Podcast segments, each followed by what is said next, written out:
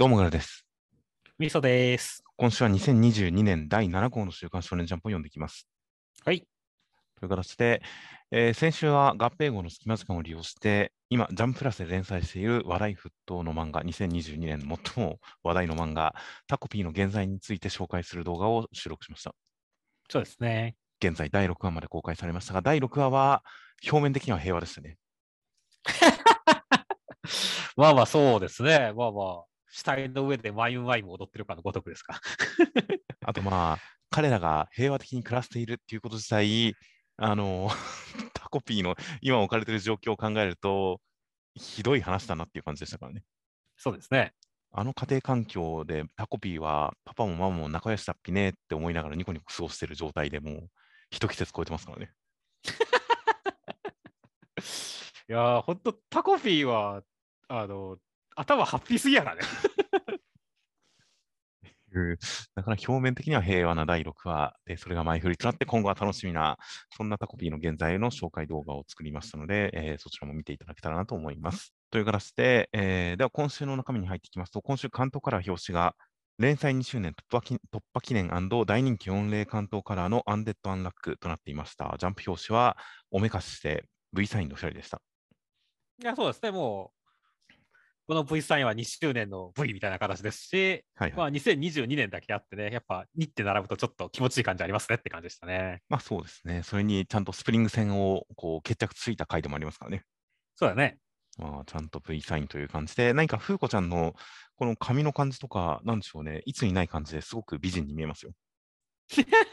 いやいや、まあ確かにね髪の毛、あの、なんだろう、あの帽子とかかぶってたりするしね、女の子っぽい格好しないキャラクターだからね、たまにこういう格好すると映えますよね。それにあの基本ストレートなんですが、今回ちょっとウェーブがかかってる感じで、本当に今までにない髪型で、何かゴージャスな感じがしてよかったですね。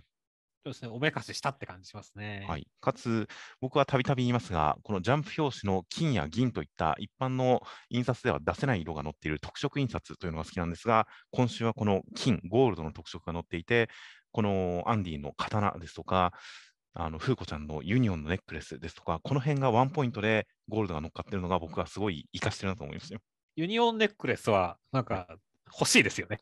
そうですね。僕そういう印刷のこだわりとかも結構好きだったりするので、これはぜひ紙でもあの見ていただきたいなという表紙となっておりました。で、一応人気投票としては、今回ちょっと、あのー変化球で、いいね、最高タッグ人気投票というのを開催するらしいですね。そうですね。いやーまあ、どう考えても、アンディ・フーコちゃんが1位は確定なんだけどもってそうですね。明らかにそうですね。そうだから2位以降が誰になるかは楽しみですね。そうですね。いや、まあ、ちょうど以前にも言いましたが、このアンデッド・アンラックという作品は、もう本当になんか、なんでしょうね、男女のコンビというか、まあコンビ感強い人たちが多いですからね。そうだね。この人のパートナーはこの人みたいな感じが、すごくははっきりというか、印象的に描かれていたりする作品なので、タッグ人気投票、まあ、あの順位は読めませんが、投票先は本当にたくさん思い浮かびますからね。うんなかなか作品の特色にちなんだ感じの企画なんじゃないかなと思いますよ。そうですね。投票参加者にはね、200名にユニオンピピンバッジもくれるらしいんで、楽しみですねっていう。あこれはいいですね。完全ウェブ投票ということで、こちらはぜひ投票したいですね。そうですね。といった企画も2周年で開催されるようです。他にもいろいろな企画が進行しているということです。という形で、今週の扉絵の方は、ちょうどこれまでのミッションで扱われてきた各季節、春夏秋冬の、えー討伐もしくは捕獲の一連を振り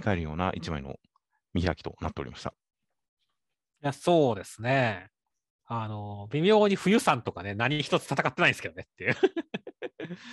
もうビリーさんがね、あの、バーンさんで勝手に殺したんですけどねっていう。まあまあ、ほとんどコアの状態で壊されちゃいましたからね。そうですね。でまあまあでも本当にね、いろいろ振り返れる感じのいい扉絵でしたね。そうですね。ちゃんと各季節の色彩をすごく印象的に使っていて、で、本当に印象的な一枚、戦いの一コマ、それぞれの出会いみたいな、いやー、すごく印象的な感じのいい見開きでしたよ。そうだね。カラーで言ったらね、本当に一番1ページ目のね、あのやつも先週の終わりのところのカットですけれども、あのちゃんと春とね、秋が、対比がちゃんと効いてて、やっぱ美しいなって思いましたからね。そうですね。桜がもみじに変わっていくという形で、なので、え先週の動画で、あのオータムって討伐しなかったんだみたいなコメントがありましたが、オーバオータムだけ確かに捕獲なんですよね。そうだね。この辺何か意味があるのかもしれませんね。季節が完全になくなるわけではなく、オータムだけ残るというのが何か、まあ、作劇的な、設定的な意味があるのかもしれませんといった気になる展開も含めて、えーこれまでの成長が感じられる扉へ、そして中身としましては、今週第94話で、スプリング討伐しましてスプリングさんを殺しまして、アンディがそれを見て、それがまあ大変幸せな死に方だったんで、自分もフーコちゃんに殺されたいという思いを新たにして、そのためにアンディがフーコちゃんをますます好きになるために世界中連れ回せっていう話をしているところに影から現れた謎の男はフーコちゃんを刺し殺しましたという展開でした。いや、ちょっと衝撃すぎでしょ、今回っていうね。いやー、新章突入感がありますね。いや、めっちゃありますね。いや、だって本当にさ、あのアンディが、まあ、俺もあんな風に死にたいっていう話から言ってね、あ改めてね、この物語がアンディが最高の死を迎える物語なんだっていう形でね、こう振り返る形でね、さあ次何かなって言ったところでさ、いきなりなんかぶっ込みすぎじゃないですかっていう 感じですからね。あだから落ち着いたなって言ったところでこの展開だからね、いや、本当に戸塚先生はあの緩急聞いてるわってましたね。まあそうですね。いやまあもう、もともとこの後神に挑むしかないなという感じではありましたが、本当にふアンディがこれまでを振り返って、これからをこう希望にあふれる感じで思ったところからの急転直下で、しかも知らない人が来ましたからね。いや、誰なんですか、この変態さんはっていう。やっぱり太陽のマークがあるから、何か太陽と因縁ありそうな感じで神が描かれていたことを考えると関係者なのかな、もしくはまあ神の本当に本人かなとすら思うんですよね。そうだね、神そのものっていうのはあるね。ループを超えられるって言ってるからね、不死であるアンディ以外だと当事者っていう可能性は高いと思いますね。もしくはやっぱり神の関係者とはいえ、何らかの否定者っていう可能性もありますけどね。いやー、でもそうすると全然思いつかないんだよね。まあ死、滅び、なんでしょうね、消滅、何かを否定してるのかなと思ったりもしますが、まあ、すごく牙が鋭いですし、なんか吸血鬼も、吸血鬼感もありますし、やっぱ人間離れしてる感じはあるんですよね。いや、実際神から出てくるっていうのは人間離れしてますよねって。そうですね。いやー、だから本当にちょっと何が起きたんだ感の混乱の方が強いんでね、ちょっと早く来週見せてくれって感じなんですよねいや、本当に、ふうこちゃん、脈が止まっちゃいましたからね。そうだね。ここで真っ先に駆けつけてくるのがリップさんっていうのもちょっといいですけどね。そうね医者ですからね。医者ですからね。で、大事な人を失ったトラウマトラウマもありますからね。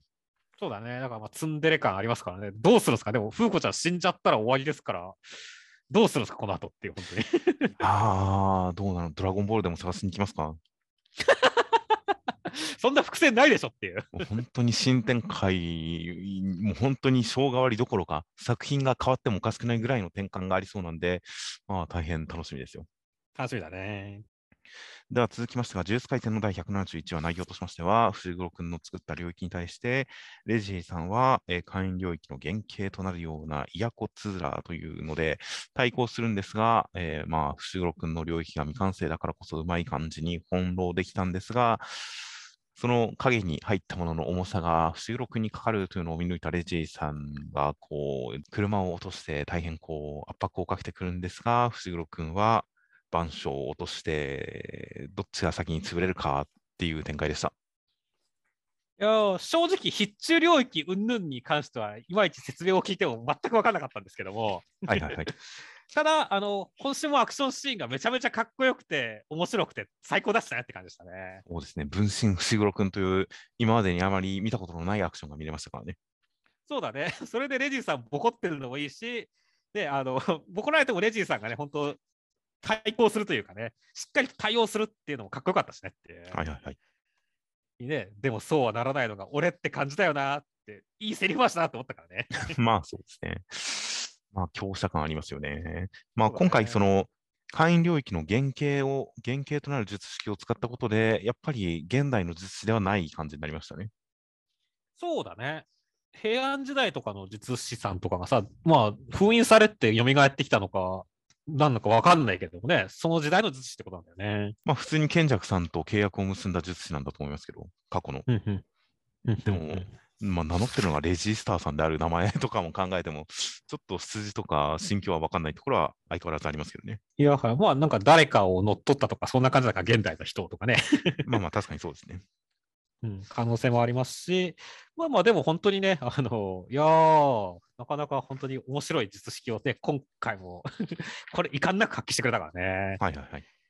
いやーそしてだからここに対して伏黒君がどうするかって言ったらね、最後、像を落とすっていうね。これもビジュアル的に面白い戦いになりましたからね。いやー、面白いわって感じですね。いやー確かに大変派手派手でしたね。伏黒君が影に入れるとか、影から物を取り出せるとか、なんとなくそれを習得する描写はありましたが、具体的な能力説明は全くなかったですからね。そうだね。だから改めて、あそういう原理だったんだ、そういう仕組みだったんだ、そういうルールでやってたんだっていうのが初めて分かったという点でも何かすごく腑に落ちた感の強い一話でしたよ。うん、そうですね。いやーまあ本当にだから、まあ、伏黒君の方がね、車もあるから全然重たいし、まあ、レジーさんもこれでレシートが半分以上とか、ほとんどダメになったからね、はいはい、はい、もう手がないしっていう形で、いやー、泥仕合だねっていう。まあそうですね。うん、一旦領域を解除するのかどうなのか、まあいろんな手があるとは思いますが、どうなのか。いや、本当に足場がぐちゃぐちゃ、足場がいっぱい沈んだり潜ったりできる感じの戦いという形で、本当にビジュアル的に今までにない見た目の戦い、見栄えのする戦いで、その辺本当にアクション職人たる芥見先生の手腕がいかんなく発揮されている一話だったので、まあ来週以降、どういった決着になるのか大変楽しみですよ。はい。では続きまして、ワンピースの第1037話、内容としましては、えー、カイドウさんはお酒を飲むことによってますます強くなりました。ルフィがそれに立ち向かっていたらなんか象が来たっぽくてゴムゴムの実は別の名前があったらしいですという展開でした。まずはまあカイドウさんが楽しそうでよかったなって思いましたね。はいはいはい。まあ泣いたりもしてますけどね。いやでもなんか本当に今までだとね、ルフィと戦ってる時ですらめちゃめちゃずっとつまんなそうにしたじゃないですかっていう。はいはいはい。赤鞘の時は一回テンション上がったけど、結局つまんねえなになってたっていう。だから本当に俺はね、あのカイドウさんが楽しそうで何よりですっていう感じでしたね。まあ本当にこれが、まあ、まあ、本気で戦ってくれてるのかなっていう感じではあります、今のところ。そうだね。いやー、そしてそれでもちゃんとね、そのカイドウさんの本気に対してルフィがついてってるっていうのも熱い展開だしねっていう。はいはいはい。いやー、だから決着どうなるのかっていうか、本当にそれもすごかったけど、今週のさ、ラストの引きもなんかこう、何が起こるんだって感じだったよねって。そうですね。まさかのゴムゴムの実はゴムゴムの実じゃなかったという。あのなんか海軍で輸送していたみたいな話が出てきたあたりから、その辺のいろんな考察が強まっていましたが、本当に第1話から全部ミスリードだったってことですよ。いや、でもこれ、本当にゴムゴムの実の話なのゴムゴムの実の話だと思って読んではいますよ。はいはいはい。俺はまあまだなんだろう、その前がやっぱニコ・ロビンはもう捉えたみたいな、で消すべきだみたいな話だから、まだ花々の実の可能性もあるし、意外とその象という島が覚醒したなんか昔の悪魔の実なんじゃないかなっていう説もあるのかなって思ってるけど。ああ、なるほど。まあもちろん確定ではないなとは思ってはいますが、まあ、個人的に自分の中では今のところ、えー、ゴムゴムの実ってそうだったんだっていう確信を持ってる感じで読んでいこうと心に消えましたよ。はいはいはい、なるほどね。俺はまだそこら辺はまだ確信を持ててないけど、まあ本当に何が来るんだろう、何が来るんだろうっていうワクワク感がすごい感じでしたね。まあ、そう少なくともゴムゴムの実が普通の悪魔、普通の悪魔の実ではなく、世界政府にとってめちゃくちゃ重要で葬りされたい実だったっていうことは語られてましたからね。そうですね、フーズフーさんがそう言ってましたもんね。なので、やっぱりどうしてもそこと結びつけてはしまうんですが、まあ、象が関わってくる、ゴムじゃないとしたら、本当の能力は何なのか、もう当然、月曜日の段階で、ツイッターのトレンドランキングにゴムゴムの実って入ってましたよ。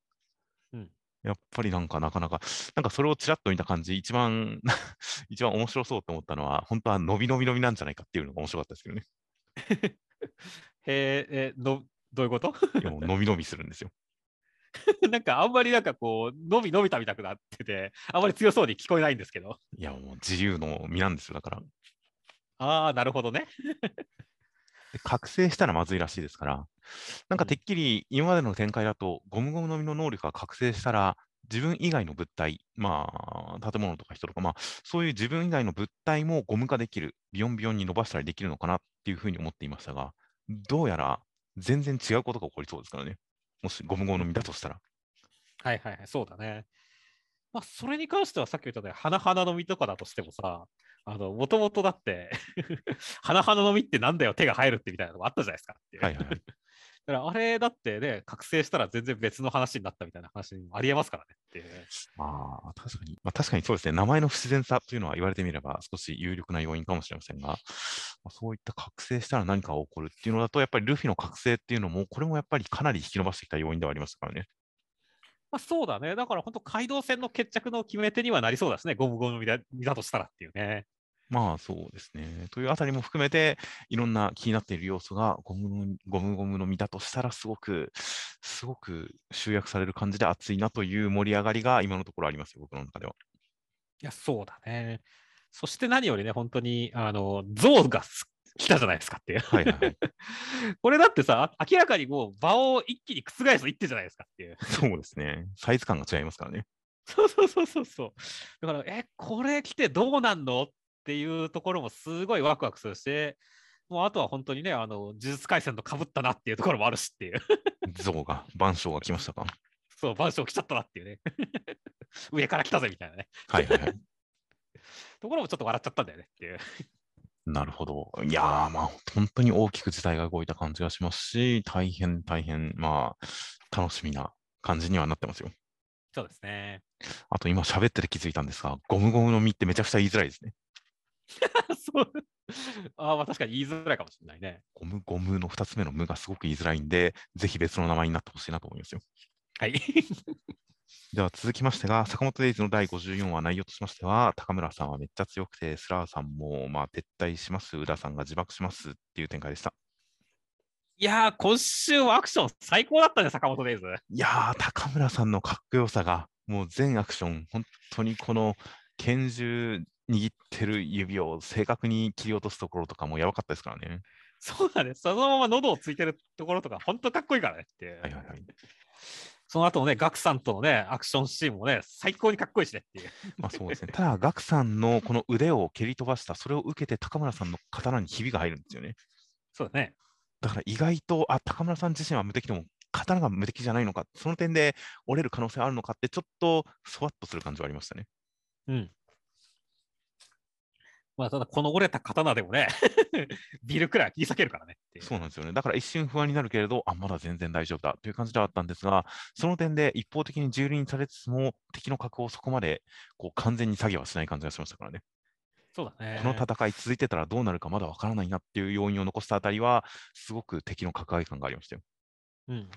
まあ、実際本当にね、あの宇田さんはちょっと自爆しちゃったけどさ、はい、この辺とか敵側もなんかやっぱ信念があって、こういうことしてんだなっていう感じが、この宇田さんからの行動も伝わってきますねっていう。で、ちゃんと悪いねって言ってお安いご用みたいな感じの、このやりとりで本当に納得の上でというか、ちゃんと信頼を置いた上でみたいな、使い捨て感があんまないですからね。そうだね。ちゃんと頼んで託してる感じ、信頼すらも感じるという感じで、その辺も本当に敵組織の格を感じさせる演出でしたね。うんいや、だから本当に殺練もね、あのスラーさんがもどっちも上げてきたんでね。はい。いやー、めちゃめちゃ面白かったね。いやー、大変盛り上がりましたし、坂本さんのエプロンにそんな防防御力がっていうのをびっくりしましたね。そうですね。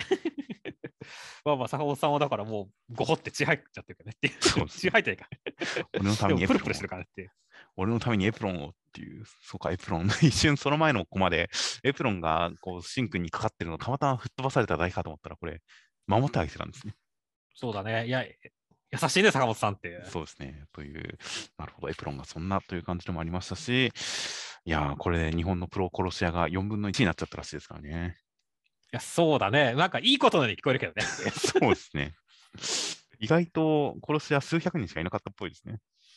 まあ、だって、もともとなんか、千何百名みたいな感じだったからね。今回ので200、ね、まあ、ねそ、その前のスラーさんが殺したのも含めて、ね、200人以上多分死んでるだろうからね、そしたらまあそんなもんかなって感じするよねっていう。ああ、その前にそんな結構たくさん死んでる感じですかね。なるほど。いやまあ確かにこれで、まあ日本はより平和になった感じがしますね。そうですね。ちなみにこの負傷者3名っていうのはおそらく高村さんとしんくんと坂本さんってことだよねっていう。ああ、じゃあアパートさんは入ってないんですか？アパートさんは殺し屋連盟じゃないからじゃない？それで言ったら坂本さんたちも別に殺練じゃないですけどね。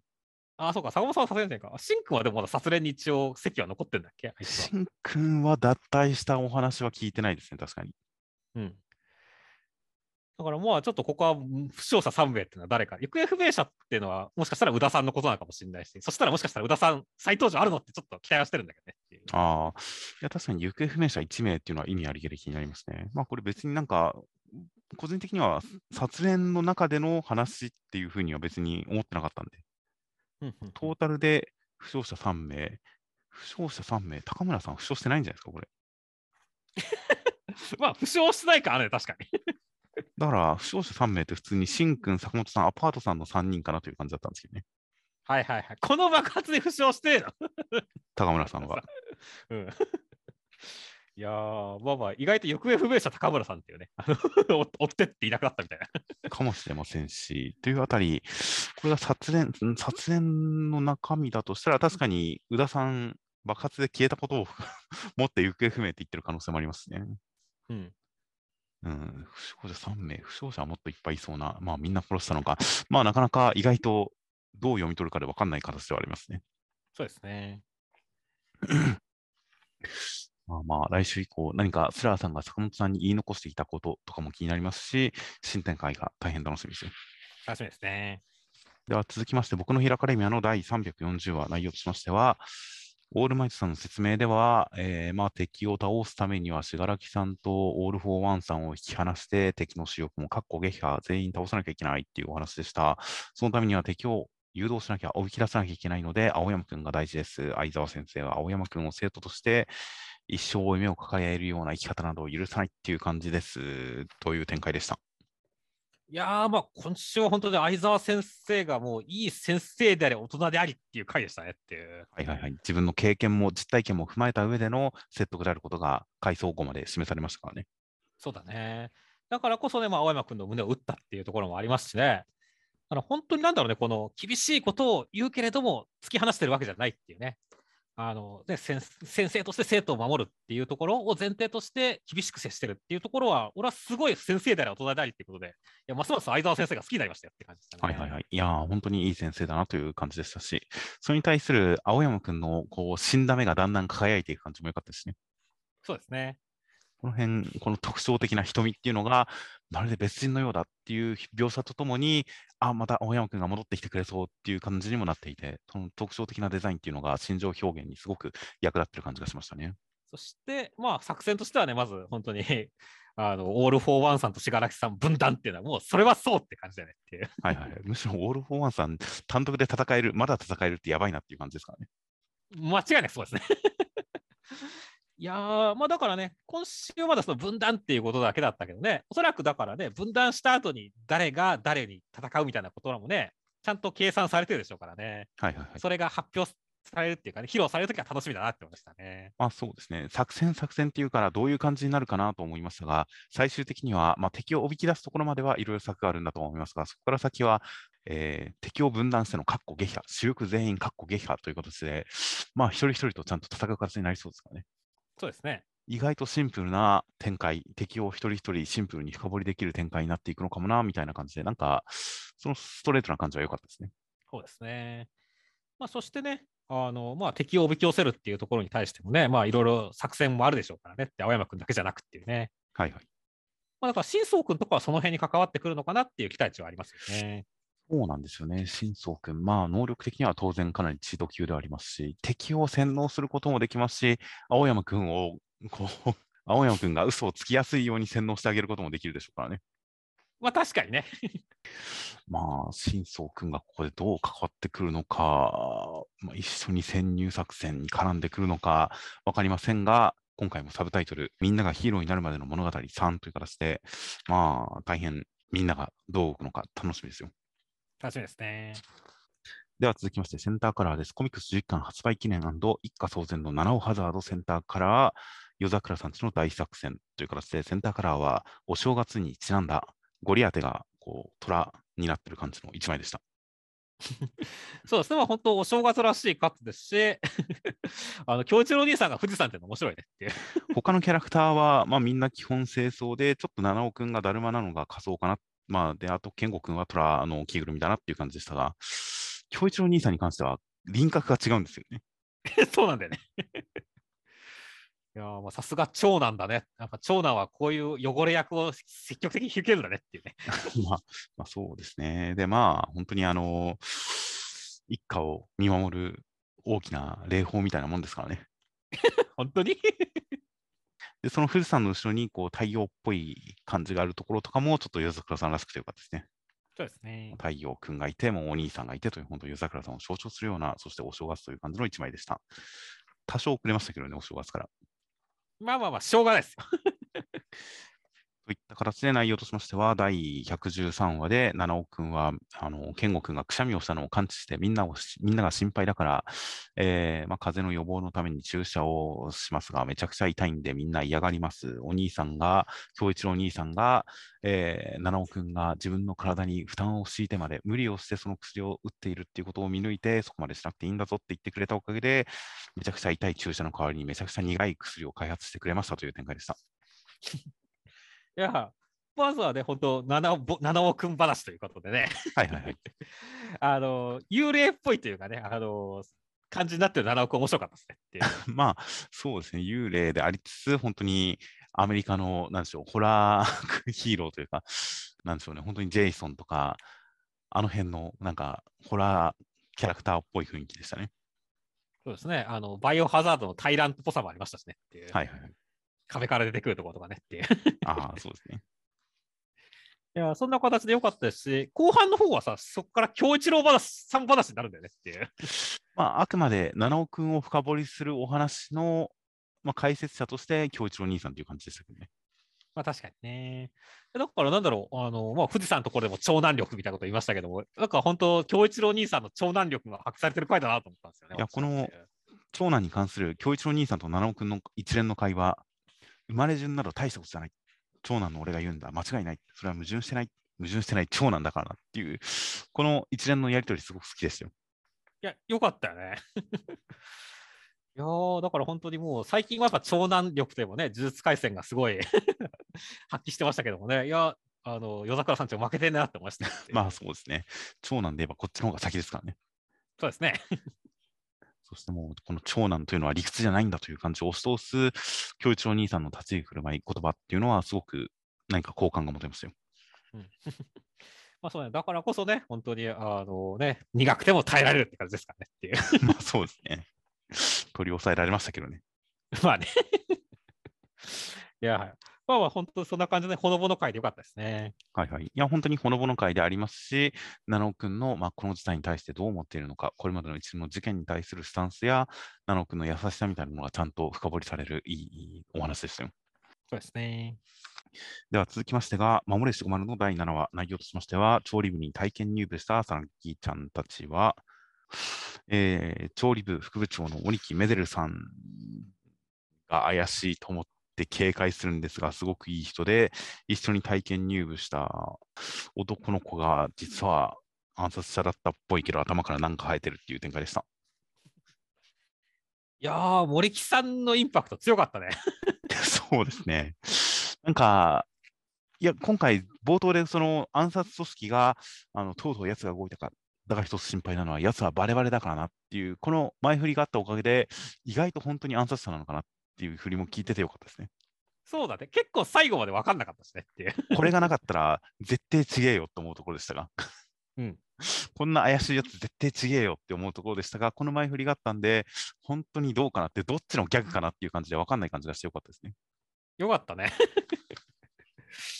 そしてね、あと、今週地味に好きだったのは、あの、まあ、相変わらずこのドラゴンに対して、ドラゴン好きすぎる、しごまるくんもよかったけどさ、はいはいはい。ドラゴン茶番に結構、あの、さなぎちゃんが付き合ってあげてるのすごい好きだったんだよねっていう。はいはいはい。ドラゴンドーナツの逆襲、攻撃力5000、そんな5000でもやれるのっていうのをして、ドラ、ど どことか、ちょっとちゃんとあ遊んであげてる感じがするんだよねっていう。ドラゴンドーナツに関しては単なるこの無慈悲な拒絶だと思いましたけどね。そうか。ちゃんと遊んであげてるのかなと思ったんだけどな。まあまあまあ、本当にね、だから、あの、今週はだから結構、あの、俺はギャグがツボに入ったんでよかったですよって。はいはいはい。ちなみにこの森木さんって男子なんですかね？俺はダンスだと思ってる。最初、メデルっていう名前で女子なのかなと思ってましたが、最後、森木さんは本当女の子に弱いもんね、母って言われてるのと、あと服装の、まあ、他の人がみんな制服ってことを考えると、彼のこのズボンとかも制服なのかなって思うと、やっぱ男子なのかなって後から思い直しましたね。そうですまあ、一応一人称俺だしね、その森木さん大丈夫って女の子たちが群がってるところを見ると、やっぱ男っぽい感じするんだよねっていう。あ、そうか、俺って言ってましたっけ？うん。なるほど、そこはちょっと見逃してましたね。いや、完全に名前で最初、女性だと思って、あのこんな顔して家庭的ってギャップ萌えがあるなと思ったんですよね。いやー、まあまあまあ、別に男でも女でもいいんじゃないですか、魅力的ならっていう。まあそうですね。という感じで、いやー、森木さん、もうこの暗殺者、まあ、なんか刺してきた男の子、頭に何か生えてるから、彼が真犯人ってわけでもない感じですからね。まあそうだね、操られてるっていう可能性もあるし、いやー、でも本当に最後刺してきたときは結構ビビったねっていう。いや、本当にもうこれは脈が止まってるんじゃないですかね。そうなんだよね。あの、今週さ、その衝撃的だったんだけどさ、ちょっと笑っちゃったんだよね、最後っていう。で、それは、あの、アンデッド・アンラックがあったからなんだよっていう。ですね。刺されるの流行ってるなっていう感じはありましたね。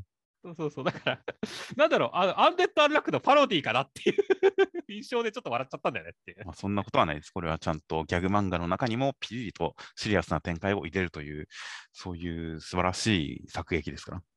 はいはいはい。これが来週以降の笑いの前振りかもしれませんし、ちゃんとその笑いの中にも感動を織り交ぜるためのシリアス展開なのかもしれませんからね。感動あるかな？えーちゃんとシリアスな展開を織り込んでいって、それを解決して乗り越えれば、敵を倒すなりすれば、ちゃんと感動に結びつきますから、ギャグの傍らでシリアスな展開もこれからやっていこうとしてるのかもしれませんよ。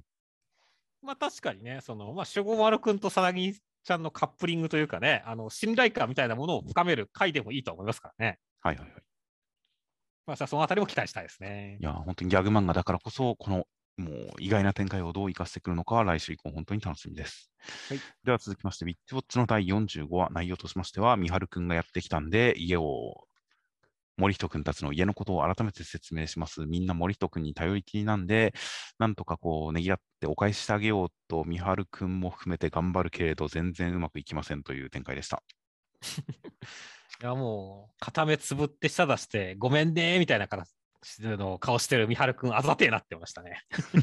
まあまあ、あざといですから。そうですね。だから、もう今週前半ずっとぐぬぬぐぬぬ言ってるけどさ、はいはい。本当そんな感じだったからね。まあまあまあ、ある種正論の狂気ですからね。そうだね。正論で、正論で指してくるキャラなんで、まあ、正論言われたらダメ人間たちは弱いですよね。いやーだからそのあたりのね、やっぱその、入ってきたこというギャグがもうさらに最いきなり生かされたっていう感じだったしね。はいはいはい。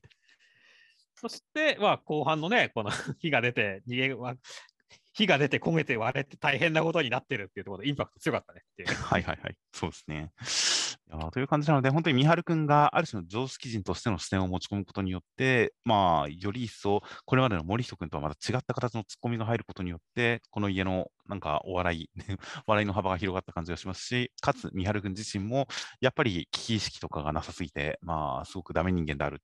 結局、森人くんに頼りきりであるっていう点も含めて、まあ、本当に新しく、こう、幅が広がった部分と、これまでの枠の中にちゃんと収まった部分と、すごくしっかり描写された回だったような気がしますね。いや、そうですね。そして、まあね、三春くんが来たことによって、こう、全室埋まったみたいな形になりましたからね。はいはいはい。だから、あこれでじゃあ、レギュラーメンバー揃ったんだっていう感じがして、そのあたりもなんか気持ちいい展開でしたね。確かに間取りを説明したことによって、もう空き部屋はないっていうことが示されましたね。そうだね。という形で、いや、ネムちゃんも一緒に住んだらいいと思うんですけどね。気まずくなっちゃうから。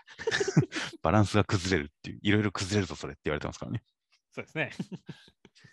メンバー的にはこれでいいと思うし、あとね、あの、三春くんがね、あの、結構その、なんだろう、すぐ回復できるからさ、はいはいはい。今回顔を大やけどするとか結構大きなことになってんだけどさ、まあそうですね。これも一瞬で回復するからね、今後だからリアクション役というかさ、結構ひどい目に合わせられる役としては、結構活躍しそうでいいなって思うんですよね。まあまあ、それに対して平然としてるんで、ある種のスプラッターギャグみたいな、そういう枠は確保しましたよね。そうだね。といった点で、本当に篠原先生のギャグの幅が絶対に広がったと思うので、まあ、今後それが どういったエピソードに結びついていくのかは本当に大変楽しみですよ。でですね。あとはこういうなんか、部屋のネームプレートとかのすごいホームセンターで売ってそう、あの文字のプレートとか買ってきて、ホームセンターで本当作れそうっていう感じのするリアリティはいいなと思いましたよ。そうですね。生活のディティールのリアリティは本当、篠原先生の素晴らしい手腕だなと思いました。では続きましてが、ドロンドロロンの第6話、内容としましては、銀千代さんは、えー、イザナギ隊第51支部長者に戻ったりとかしている中、ドラ君たちは街中で、えー、人間がさらわれているところに出くわしまして、それを阻止したら、橋の下から般若牛貴さんが現れました。ドラ君のお母さんの敵ですという展開でした。いや、まずはね、あの新キャラ、ちょっとヤンデレが入ってるっぽい朝日さんっていうのが出てきましたけども。はいはいはい。いやーなんか、この子に対するあの銀蝶さんの扱いがうますぎるというかね、手なずけてんなっていう感じで、さらに銀蝶さんの好感度があっていいなって思いましたね。はいはい。毎回そんな小芝居しなくても抱きしめてあげるよって言ってますからね。そうですね。いや、かっこよすぎでしょっていうね。そうです。男前ですね。それに対して結構本当にね、あの朝日ちゃんがね、この薬指、ここにお揃いのもの欲しいみたいな感じで、結構俺、このガチ、ちょっとヤンデレ入ってる感じ好きなんだよってはいはい。相変わらず目が死んでますからね、朝日さんも。そうだね。女性をこう、なんだろう、可愛く描こうっていう気はあるんだろうけど、なんだろう、ちょっと特徴的に描くよねっていう。そうですね。なんか可愛さっていうのが、本当に女の子としてのフェミニンな可愛さというよりも、なんかみんなちょっとゆるキャラっぽい可愛さがありますよね。そうだね。何かデフォルメキャラ的な可愛さがついてくる感じっていうのが、大塚先生のなんか特有なんでしょうね。そうでしょうね。そしてね、まあ、展開的にもね、あのー一気になんだろう、あの親の敵が出てきたからねっていう。いはいはいはい。やだから、おそうきたかっていう形です。俺の中ではかなり盛り上がりが高まってきた感じなんですなんですよねい。や、本当そうですね。あの、先週の動画のコメントでも、何か、まあ、味方サイドが整ったことに対して、あの、次は魅力的な敵役が欲しいな、みたいなコメントがあったりして、ああ、それは確かにと思いましたんで、ここで敵ボスが出てくるっていうのは、すごくいいテンポ感な気がしますね。そうだね。だって、銀千代さんよりも圧倒的格上ってこん感じですからねって。はいはいはい。銀千代さんと同格のを斜め殺してるってことですからねって。はい。いやー、だからどうなるのかっていうね。しかもね、本当か親の敵が出てきたことによってさ、今までのこのドラ君とさ、あの草薙さんの、で、この息の合った連携プレーができない可能性も出てきたっていう感じですからね。ああ、確かに、守る、優しい世界っていうのを妨げるような衝動がドラッグの中に生まれるかもしれませんからね。そうだね。だからそのあたりもどうなるかっていうこうドラマは楽しみなんですよね。確かに、そこで草薙君とドラ君との間の、まあ、まあ、ズレと和解みたいな、そういったより近づくような、そういった展開があるかもしれませんし、あとはもう個人的には、般若牛貴さんは人型になってほしいですね。はいはいはいはいはい。まあね、これだけのでかい図体をずっと隠したっていうのもなんか不自然だしね、なんか変身できるとかの方が、あの理屈は通る気がしますね。なんかこういうある種の現象的な感じ、モンスター的な感じで立ち向かうのも、それはそれでかっこいい感じはするんですが、やっぱり少年漫画的に因縁バチバチでやり合うんであったら、やっぱりかっこいい、まあに人間キャラっぽい感じでかっこいい感じの方が盛り上がる感じがするんで、僕は般若牛貴さん、早く真の姿を出してくれないかなとも思ってますよ。はいはいはい。いやーでも真の姿を見せたら、なんかね、あの草間行くみたいな可愛くなっちゃうかもしれないよっていう。ああ、まあまあ、そういうのでもいいんですけど、そういうのでもいいんですけどね。といった感じも含めて、般若牛貴さんのこれからのこうビジュアル的な発展とかもいろいろと楽しみにしつつ、お話的な展開も大変盛り上がってきて、いや、本当に大変いいテンポ感だなと思いますので、次回が大変楽しみです。はい。では続きまして、僕とロボコの第72話、内容としましては、ボンドがジャンプの合併号が2週続いたショックによって記憶喪失になってしまいました。持つ音ガチゴリラの友情によって記憶を取り戻しましたという展開でした。もう、ボンドは大丈夫なの？本当生きていけるこの子。本当に、でも今週1号は乗り越えたじゃないですか。うんうんうん。1週間は乗り越えたじゃないですか。そうだね。成長してますよ。はいはいはいはい。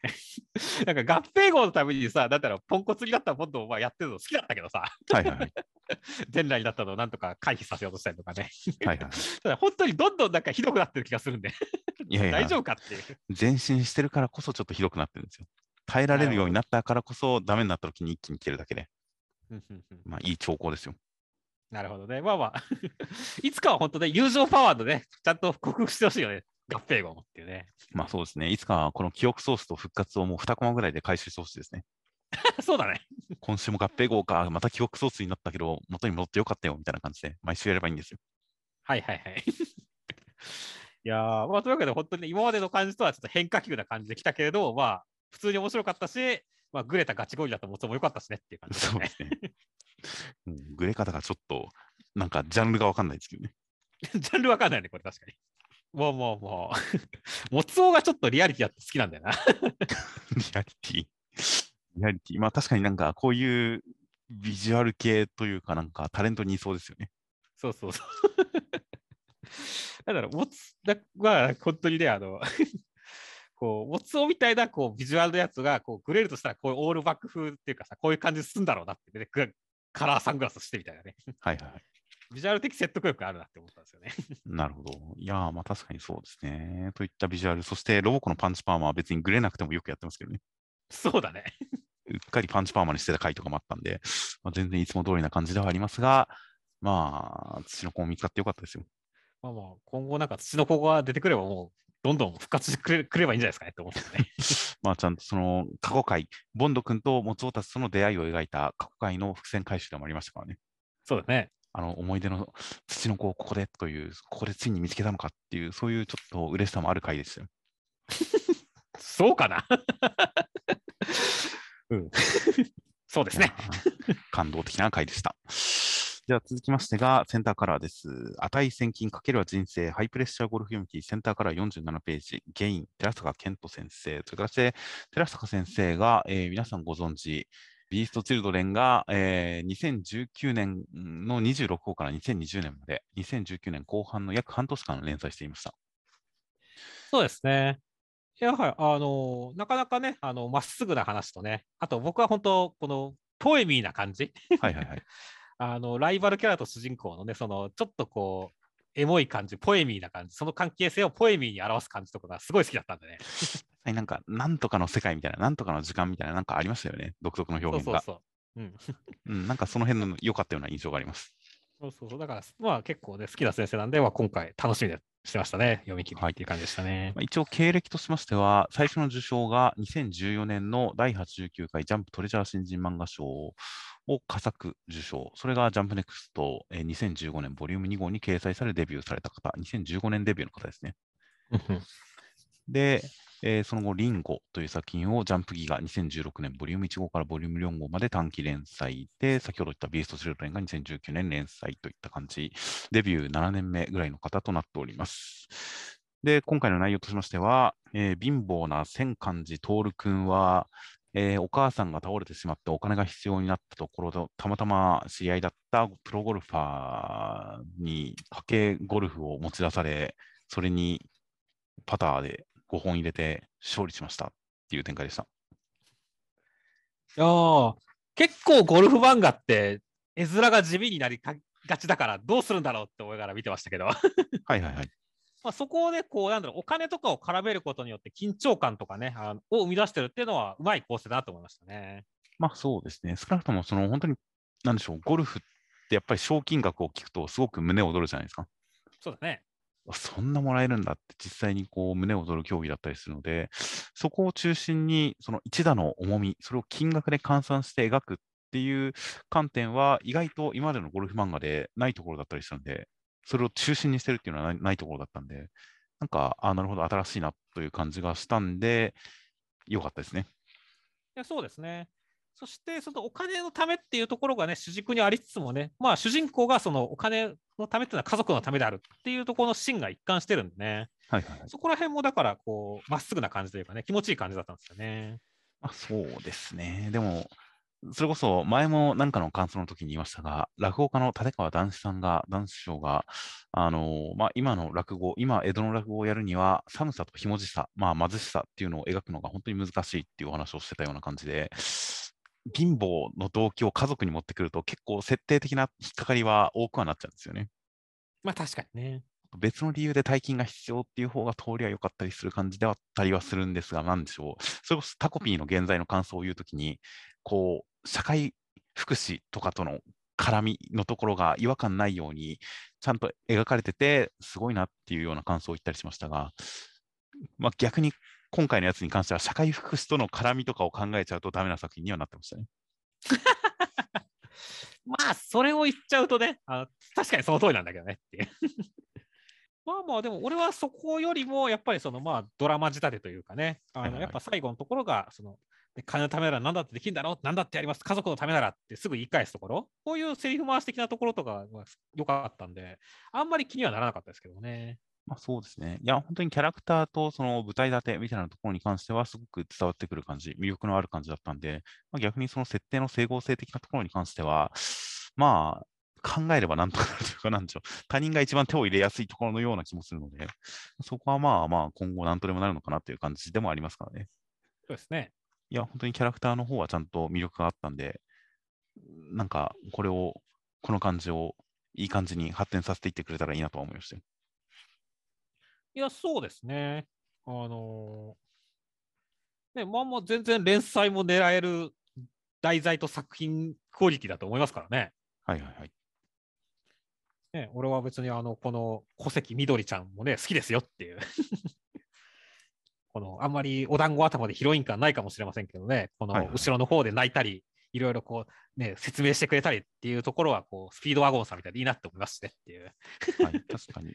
あと、この主人公の徹君に対して、その、プロゴルファーさんがすごい厳しく当たるのに対して、私は応援してるよみたいな感じですごく優しくしてくれるところはいいバランス感覚ですよね。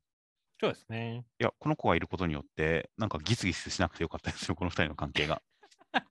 そうで、いなかったらすげえギスギスしたからね、これ。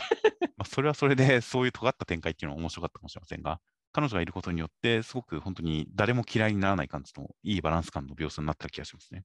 そうですね。いやー、なんならもっと若くてもいいっちゃいいのかもしれませんね、確かに。そうですね。だけど、あんまりヒロイン感はないんだよね。そうですね。でも今回は本当に月尾さん、プロゴルファーの月尾さん側の存在として、そっちに、まあ年齢的にもなんか、なんちゅうね、見た目的にもそっち側に寄せてる感じですが、もっと本当に徹君の方に寄り添った年齢とか立場でも全然ありですからね。そうですね。なんか弟子の女子高生プロゴルファーとかでもいいですね。ありですね。といった感じの方向性とかも楽しみになったりするような、いや、とにかくそのキャラクターのポジション、バランスみたいなものに関しては、まあ、確かにすごく整っていた感じがするので、なんか本当にこういう展開を見てみたいな、もっとこういう形のを見てみたいなと、そういういろんな期待が湧いてくるような作品でした。そうですね。あとはまあ、あの、貧乏少年がピアスをして金髪を根元までしっかり染めてることに関しては確かに僕も違和感ありましたね。まあまあまあ、あの、おしゃれしたい年頃なんですよ。あまあ、ピアスに関しては本当安いのがいくらでもありますから、まああれですが、金髪ちゃんとしっかり染めてるのに関しては、なんか、なんでしょう、すげえこだわりがあるか、もしくは変わった人だなとはちょっと思いましたね。まあ確かにね。なんで金髪なんだろうね。というあたりとか、月尾さんが言及したことによって、あ確かにそう、やっぱそうだよなって思ったりもするところだったりはしたんで、まあその辺の、やっぱりこの寺坂先生特有のおしゃれ感と、作品のこう内容とのより一層のマッチアップが見れたらいいなと思いますよ。そうですね。では続きましてが、怪しいもの第8話、内容としましては、え丸尾君はドッポさんにやられてしまいまして、そんな中、えー、うららさんが何か託されていた、その力を封じていた小刀というようなものを出したら、ドッポさんがあの人の娘か、撃ち殺せという感じで、ちょっと姿が、様子が表変します。そんな中、丸尾君は姉さんに感謝しているという、その感謝でにっこり笑顔で、えー、うららさんを守りますという展開でした。ああ、もううららさんの刀ができた時に、おついに姉さん覚醒展開かって思ったら、覚醒しなかったらちょっと肩透かしちゃったね。抜かなかったですね。抜かなかったね。まあまあ、その後のね、ドッポさんが、お前あの人の娘かって言った後のさ、ちょっと涙みたいな描写はすごいなんかこう、奥行きというかさ、あのまあ、心情が本当不明な感じが魅力的だったんでね、よかったですけどもね。そうですね。単純に先代を殺したっていう感じだけでも、なんか地位を狙って殺したっていう感じでは全然ないですよね。そうだね。その辺の本当に複雑な心境、確執、執着みたいなものがすごく気になる描写でしたよ。そうだね。そしてね、本当に表立ってたくつもが何もねえ存在ってことは、所詮捨て子なんだよっていうのに、ちょっとうららさんがショック受けてるというかね。はいはいはい。これもまあ確かに正論っちゃ正論なんだよね。うららさんは本当に父親の敵を撃たなければみたいな感じで来てるけど、こう言われると確かに立つ手がないんだよねっていう。まあそこに関しても、でもやっぱり表だって何も託せなかった事情がまた別にある可能性は全然あるというか、まあ多分なんか事情があるんでしょうからね。そうですね。だから結構こういったね、セリフのやりとりからね、いろいろ背景が想像できるというかね、あの興味持たせるっていうのはうまかったですよね、展開的に。はいはいはい。まあ、その辺すごい気になったし、ね、最後は本当に、その中でこう丸尾君感謝ですからね。そうですね。感謝感謝ですからね。そうですね。感謝ですよ。俺もうだって、結局さ、なんだろう、まあ、ドッポさんも結構行かれてる描写を積み重ねてきたけどもさ、はいはいはい。でも丸尾君が一番行かれてるね、やっぱりっていう。そうですね。最後のところで、バトルクレイジー感、しかもこれがやっぱりジャンプの主人公に憧れている少年で、バトルクレイジーっていうところに、ちょっとメタ性があっていいですよね。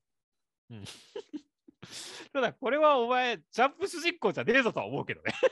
そうなんですよ。あの、もっと普通に爽やかに 戦うというか、悟空に至っては、お前が悪いやつじゃなかったらもっと楽しく戦えたのになぐらいのことを最近の悟空は言ってますからね。そうですね。それに対して丸尾君は、あの強くて下道で嬉しいって言ってますからね。ですね。ちょっとやっぱバトルクレイジーの方向性が悟空とかよりも一段上に狂ってるあたりが、まあ、メタ性も乗っかってた上で、彼の特性になってて、個性になってて、独自性になってて、すごくなんか笑っちゃうぐらいかっこいいシーンですよ。そうですね。いやー、もうだから、なんだろう、本当に丸尾君がクレイジーすぎるんでね、まあ、うららさんが成長して、ちゃんと丸尾君の手綱握ってよっていう感じになってますからねっていう。まあ、そうですね。確かに丸尾君にバトルクレイジー以外の価値観、戦う理由みたいなものを姉さんが与えてくれたらいいんですけどね。そうそうそう。そしたらもっとね、2人の関係性も深まるしねっていう。だかうんらそういったところをすごい期待してるんですよね。とはいえ、でもやっぱりこの丸尾君の独自性、本当に権力争いとか全く関係ないところで一人たぎってる感じっていうのも、これはこれで面白いんで、あの第1話、第2話、初期の段階では、この丸尾君のキャラクター、場に絡まずに、ただ敵を求める感じっていうのが、ん、なんかドラマの上で、このキャラクターの上に乗っかってるものはこれでいいのかなみたいな違和感はありましたが、ここまで突っ走ってると、もう好きでしかないですよ、僕は。まあ、突き抜けてますね、本当に。今週で丸尾君のこの本当に場に絡まない独自性みたいなところがすごく個人的には気に入ったんで、もうこのままどこまでも突っ走ってくれてもいいなと個人的には思っています。はい。むしろうららさんの方が丸尾君今回も捨て駒、このまま見捨てよう、いやできないっていう感じで、結局丸尾君を捨て駒にできないっていう形で、やっぱ心の揺れが描かれてますからね。そうですね。丸尾君はこのままでもいいですが、うららさんに関してはやっぱり、うん、自分の気持ちに向き合ったより何か誇り高く生きれるような、そういう選択をしていけたらいいのかなというような感じを期待してますよ。はい。では続きましてが、ドクターストーンの第225話、内容としましては、えー、千空君たち宇宙船をドッキングしている最中に回路が壊れて、モニターが映らなくなってやばいっていう中、なんと合体するその4号機に流水さんが乗っかっていて、隠れ潜んでいて、操縦してドッキングできましたっていう展開でした。まずは、このトラブルがこう髪の毛一本関からっていう形でね、はいはいはい。実になんだろう、ドクターストーンっていう漫画だからこそのこのトラブルっていうのが面白かったねっていう。いや、本当にメリットとデメリット、石化というメリットとデメリットが表裏一体な感じに描かれるあたりは、すごくクレバーな感じがします。理屈が通ってる感じがしますよね。そうですね。そこを感心したし、そして、で、どうするんだっていうところでのこの流水さん登場はもうテンション上がりまきでしたね。そうですね。もう本当に大丈夫だったのっていう、うっかり知らなかったって大丈夫って、すごい心配にはなりますが、とにかく登場した瞬間のテンションで全部持ってかれましたね。いや、本当だね。そして、このどうすんだっていうところで自分が回るんだっていう、ぐるぐるぐるっていうね。はいはいはい。絵面のインパクトっていうね。あとこれいまいち自分が回ることの意味が分かるような分からないような感じなんで、これに関しては来週もうちょい補足してほしい気もしますけどね。はいはいはい。まあまあまあ、感性があるからね、そのずっと水平を保ってられないっていうことなんですけど。っていうただまあね、うん。よくわかんないですね、確かに。まあまあ、何かしらやっぱ科学交渉をクラレ先生が働いてるんじゃないですか、ここにも。流水さんがこうやって回ったら大丈夫っていう科学監修があるんじゃないですかね。まあ確かにそうでしょうね。まあまあ、でもいいじゃないですか。なんかもう、千あの千空が大爆笑してるんですよっていう。はいはいはい。その段階で十分面白いからいいんですよっていう。でも、もし理屈がちゃんとあるんであれば、やっぱりもうちょい来週聞けたらいいなという感じはちょっと思いましたね。はいはいはい。いやーそしてね、本当に今回はね、ロケットがドッキングするだけでしたけど、いやーでもやっぱドッキングってドラマだよねっていう。はいはいはい。本当この辺りは本当宇宙ものになったなー、ドクターストーンって感じしたからねって。まあそうですね。それにやっぱりドクターストーンは常に成長と発展をメインに描いてきた作品でありますからね。うんそこにカタルシス、気持ちよさをメインに置いてきたところではあるんで、まあそれで言ったら宇宙船のドッキングっていうのは、まさにその成長と発展っていうものの象徴的なものかもしれませんね。いやーだからまあ本当、流水さんが来てくれてよかったなと思いましたよ。はいはい。で、千空君もちゃんとそのシャーペンみたいなやつで、うん改めて科学式を書きましたからね。そうですね。決意も新たにですよ。なので、果たしてこのまま月面着陸うまくいくのかというか、流水さんはついてくるのか、宇宙服ちゃんと予備あるのとか、もう大変心配になってくるんで、来週以降が大変楽しみです。では続きまして、青の箱の第36話、内容としましては、大輝くんは迷子のこのお母さん見つけてきて、千奈先輩となんか和やかにお別れして、まあ、一緒に花火を見た上でお別れして、ひなちゃんのところに行ったら一人で待っていました。という展開でした。いやー、大輝くん、千夏先輩、ひなちゃん、両方に対してグッドコミュニケーションっていう感じでしたね。うーん、でも、ひなちゃんに対しては、でもちょっとどうかとは思いますけどね。いや、まあ、まあ、ぶっちゃけそうなんだよね。あの、ひなちゃんがさ、あの、正直ひなちゃんがさ、この、誘いを断ってさ、あの、はいはいもう一人で待ってくれたところですごい嬉しかったんですよねっていう。はい。で、そこで、ね、また来年も来たいねっていうに対して、大輝がそうだなっていう話をするんだけどさ、はいはい。絶対この時大輝くん、ひなちゃんのこと考えてないからねっていう。いや、うんこの時何考えてるかは、もっとすごいシンプルな可能性がありますけどね。うん、俺は絶対千夏先輩とのね、まあ、あの思い出？二人きりで話した可愛い千夏先輩のことを思ってそうだなって言ってると思うからそれを考えた時にこうひなちゃんが「ひなちゃん!」っていう感じになったんだよねっていう。あ個人的には、この大輝くんは、まだそこまで千奈先輩に対して前向きになれてる感じとも思わないですし、もっと何も考えてないと思ってます、僕は。はいはいはい。ああなるほどね。じゃあ俺ほどそんなショックを受ける必要はないってことねっていう。まあそうですね。むしろ、もっと本当、平謝りに謝れよっていう感じですかね。はいはいはい。まあ確かにね。ごめん、遅くなった、歌詞1年しまったみたいな感じで、ひなちゃんが軽く流してくれてるけれど、大輝、お前のフォロー、いや、ひなちゃんがちゃんと受け入れてくれてるけど、お前のフォローはもっとするべきだぞっていうのはちょっと思いましたね。いや、確かにね。まあまあ、でも、ひなちゃんが傷つかなかったっていうことに関しては、俺は良かったなと思ったけどね、本当に。ああ、まあ確かに曇り展開にならなかった点は良かったですね。いや、もう最悪、本当に、ひなちゃんが待ちぼうけしてる中、大輝くんと千夏先輩が一緒にいるところを目撃するんじゃないかっていうのが一番の心配でしたからね。いや、そうだね。それが本当最悪の可能性としてあったし、ね、もしそうなったら、ちょっと先週のコメント欄でも意外とみんな大輝くんに厳しいのが多くてさ、意見が。はいはいはい。俺はそんなでもなかったけど、結構コメント欄は厳しい意見が多かったんでね、もしそんなことになったら大変だって、みんな大輝くんアンチになっちゃうと思ったけど、はいはいはい。まあ、そうはならなくてよかったと思いましたよ。まあ、そうですね。僕とかミスさんとか、その、僕とミスさんは同じ大学の英検でしたが、あの辺のメンツはみんな時間と移動にルーズでしたからね。そうですね。フラフラしてましたからね、みんな。うん普通にはぐれてましたからね。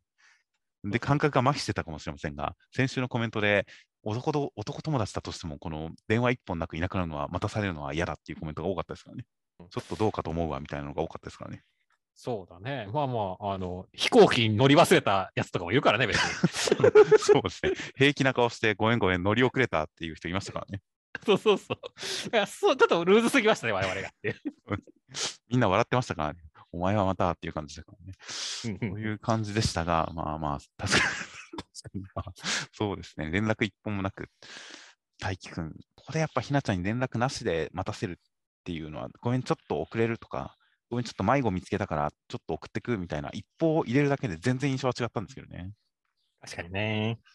もうそうするとやっぱ待ちぼうけのドラマが薄まっちゃいますからね。うん。恋愛ドラマとしてはやっぱりそこは、そこはしょうがないところではあるんですけどね。いやー、難しい。難しいね。そして、まあまあ、ひなちゃんの方はね、あのまあ、一応、あの、ひなちゃんも笑顔でよかったなっていう感じだったしっていうね、はいはいはい。ことで。そしてね、まあ、あとはやっぱ千夏先輩の方もね、このやりとりとかね、正直俺はもう千夏先輩と一緒に花火見たときに、よっしゃーって感じでしたからねっていう。本当にやっぱ花火は上がり始めを見るのがやっぱり勝ちですよね。いや、勝ちだね。だって、一緒に見たらさ、だってそれは、あの、僕たちは勉強ができないったら勝ちだからねって。確かに。花火上がる瞬間ですからね、大事なのはそう。そうそう。だからまあ、僕弁を読んできた人間はもう、これは勝ったな、千夏先輩ってことですから。ここで世界が分岐しちゃいましたか、千夏先輩ルートに。そうですよ、分岐しちゃったんですよっていやー、まあまあまあ、でもね、ほんやっぱ早く行かないとって言ってね、千夏先輩が言うっていう形でね、はいはいはい。いやー、寂しそうな顔してるっていうところで、まあ本当にここでやっぱ一個関係性が変わったんだなっていう感じするしねっていう。まあそうですね。まあここの段階でそのお互いの微妙な距離感、それは千夏先輩と大君もそうですし、大君とひなちゃんの間も、この距離感、ちょっとその思いがずれている感じとかも含めて、この時点での距離感、お互いにつかず離れず、ちょっと離れている、この距離感を示して、大君のモノローグで、あの来年どうなっているのか、長い長い1年でどう変わっていくのか、と思った。来年の夏祭りまでにどう変わっているのかっていうのを思ったっていう、その1年に思いを馳せるっていう点で、こっから始まるぞっていう感じがしますからね。そうですね。スタートがついに切られたぞっていう感じすら感じるので、まあ、まあまあ、お互いに悪くはない距離感、けれども、くっつきすぎない距離感っていうのが示されて、なんか、用意ドンした感じがしましたよ。いや、そうですね。いやー、まあ、というわけで、本当に花火大会、めちゃめちゃハラハラドキドキでしたね。そうですね。いやー、本当に言われてみれば、ここで千奈先輩が始まったね、早く行かないとって言われなかったら、大輝くんはいつまでここにいたんだよ。しかも、ひなちゃんに黙ったまんまっていう感じがちょっとしますからね。いや、下手すらずっといたでしょっていう。ありえますね。いやー、ちょっと大輝くんのひなちゃんに対する態度は、この花火大会で僕の中でかなり確かに減点はついちゃいましたね。うん。いやー、そうなんだよね。ひなちゃんがマジ勝てるビジョンが浮かばねえからなっていう。そういや、まあ、それはそうなんですが、まあ、その大輝くんの態度が、ひなちゃんに対して、まあ、男友達で、男友達だったら、男友達でも普通にやっぱ絶対一方は入れますからね。うん。デート、急にデートに行くことになったから、今日の、今日はもう帰るわって普通に、まあ、ありますけど言いますからね。まあね。うん、それを言わないっていうのは、やっぱり大輝くんの中に、僕の中で、かなりマイナス点がついたのは確かに、先週段階ではコメントほど僕の中でマイナス印象はなかったですが、今週の立ち居振る舞いをとかを見て、やっぱりちょっと僕の中でも大輝くんマイナス印象がついたんで、ちょっとこの辺は厳しく見ていきたいと思いますね。はい。ひなちゃんに対して、その、来やすい、いくら来やすいからって甘えすぎだろ、許すぎだろっていうあたり、もっとこう成長してくれたらいいなというのを期待して読んでいきたいと思います。では続きまして、高校生活の第69話、内容としましては、えー、イチローさんの高校時代のライバルだった梅沢さんは、えー今は、その、今のイチローさんのライバルのお父さんになってまして、会場に見に行ったら、イチローさんがいたんで、コーチだと思ったら、打ったんで、うわーってなっちゃいましたっていう展開でした。もう梅沢お父さんのおせよ高校入るの一台またいじゃったよって大爆笑しましたね。いやー、まあそこも面白かったですけど、個人的には、その、イチローさんをコーチだと思ってるのが、あの、おい、アップなんてしてユニフォームまで合わせちゃっていや、並んじゃダメだろう、もう引き返せないぞ、一家谷っていう、そこの一連のテンションの上がり方が僕は大好きでしたね。はいはい、ここすごい確かに良かったね。いやー、そしてさ、今週めちゃくちゃ面白いのと同時にさ、なぜかめちゃくちゃ感動したからねっていう。それは世代を超えたライバル関係にですか？そうだね、あのー高校に入ったのかっていうところとかね。あれなんだろう、なんて感動したのか、ちょっと言葉にできないレベルの話なんだよ、これっていう。ああ、そうなんですね。まあ確かに、イチローさんが、その高校バレーを期待されていたのに、高校でのバレーの活躍をいろんな人に、後輩にも、そしてライバルにも期待されていたのに、まあいろんな事情で高校に行けず、高校バレーを果たせなかった、高校バレーに行けなかったっていう思いを今叶えている、それをみんなが喜んでるっていうあたりはいい話ですよね。そうなんだよね。だけど、このまあおっさんがバレエやってるっていうね、この奇妙さはいはい。っていうのが、なんかやっぱ違和感としてすごすぎるせいなのか、ここう、すごいなんか奇妙な混ざり方をして、なんか本当に押されたことのない笑いのツボを毎回押されてるんだよね、このバレエ編っていう、なるほど。高校生家族においては。まあ、あ規約違反ですからね。だろう泣き笑いというかさ、なんか感動して笑っちゃうみたいなさ、なんかすごい、なんだ今まで感じたことがない感なんか感情とかを味わってるんだね、高校生家族で俺はって。えー僕は今週普通に笑っただけでしたね。はいはいはいはいはい。だからなんだろう、なんかすごい楽しい俺今。まあそうですね。いやでもまあ普通にライバルも今ちゃんとよいいバレエ少年のお父さんになっていて、イチローさんも素敵な家庭を築いて、で、それぞれにそれぞれいい人生を送ってるなとは思いましたよ。いや、そうですね。いやー、まあまあ本当に40超えてもね、青春できるんだよってことですからねっていう。まあそうですね。これ本当に梅沢お父さんが本当に悔しがってるっていうのが、なんか驚いたりとか、なんかそうかよかったね、家谷っていう感じじゃなくて、本当に悔しがってるっていうのは、何かいい話ですよね。いい話なんだよね。その梅沢お父さんの中でも、イチローさんのことは心残りだったし、もう戦えるなら本当に戦いたいっていう思いが今でも残ってる相手だっていう、その青春の残り火みたいなものが感じられて、そこは確かにいいリアクションですよね。うん。いやー、だから感動巨編ですよ。本当ですね。いや、梅沢お父さんとイチローさん、この後会話とかしたら何話すんでしょうね。ちょっとしてほしいよね。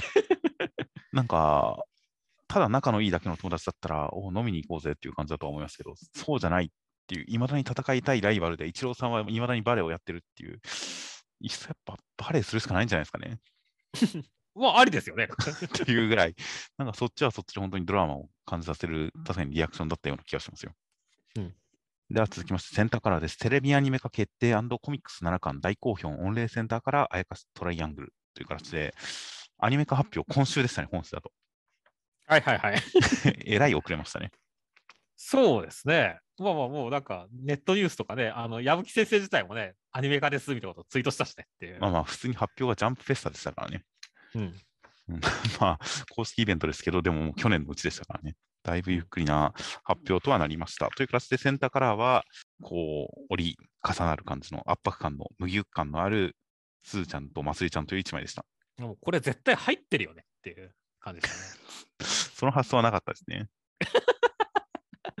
いやいやいや、まあまあ、すーちゃんはほら、いろいろさ、体の変化とかもできるからさ、はいはいはい。これも入ってるでしょっていう感じでしたね。なるほど。なるほど。まあ、普通に僕は、その、うつ伏せになった時の、その、肉感の、この潰れ具合がいいなという感想だけでしたよ。はいはい。そういう 健全、そういう健全な感想しか持たなかったですね、僕は。いやーまあまあ、でも本当にね、あの、まあ、色使いも含めてね、あの、いい感じのカラー扉でしたね。はいはいはい。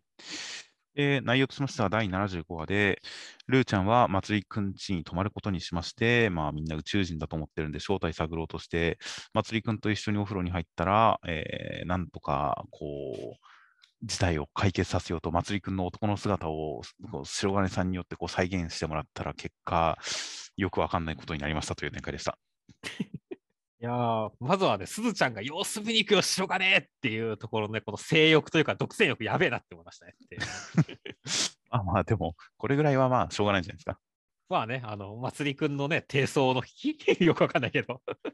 ですからね、それはまあ恋人としては行くしかねえよなって感じですからね。まあ、普通に、まあ、男の子というか、ほぼ恋人関係の男の子の家に女の子が泊まるってなったら、まあ、覗きじゃなくて、普通に、普通に自分も参加すりゃいいのにっていう感じではありますけどね。うん そうですね。まあ、それをこっそり覗き見るあたりは確かに、すーちゃんのおかしい、頭のおかしいところかもしれないですね。そうですね。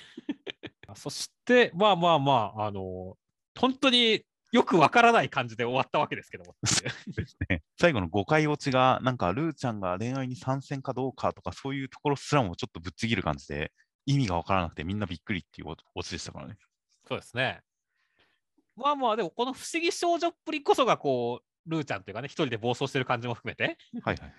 これこそがまあ、ルーちゃんの魅力なのかなっていうことを改めて思ったし、まあまあ、そういったことを全部含めれば、なんか本当未知の生物を見てみたいで可愛いなっていう感じでしたよっていう。まあ、そうですね。まあ、一応関係は一歩進展というか、その、まつりちゃんのことを、ま女性形態の時のまつりちゃんも含めて、やっぱその憧れの宇宙人として認識したってことですからね。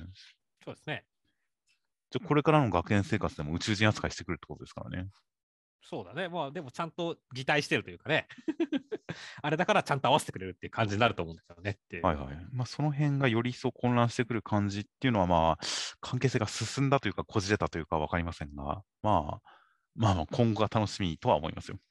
うん、いやー、まあまあ、絶対何かあったら助けてくれるポジション、ね、お金持ちだしっていうことでね。はい っていうので、美味しいポジションにはなったなと思いますけどね。ただ確かにあの恋愛方面に行かなかったのはちょっと残念なんですけどねっていう。いや、でも、祭り様って言って、何でも役に立ちます、何でもしますみたいな感じのポジションで考えたら、本人的には恋愛とは思っていなかったとしても、周りから見たら絶対に恋愛的なポジションに見られるでしょうし、そういう点で、まあ、無自覚ながらも恋愛バトルに参戦してくる形にはなるのかなとは思ってはいるんですけどね。ああ、確かにね。今ちょうどね、まつりちゃんが魔性の女ってことになってるからね。はいはいはい。周りから見れば、そのまつりのちゃんの魔性に当てられたハーレムの一員だーってなるからねっていう。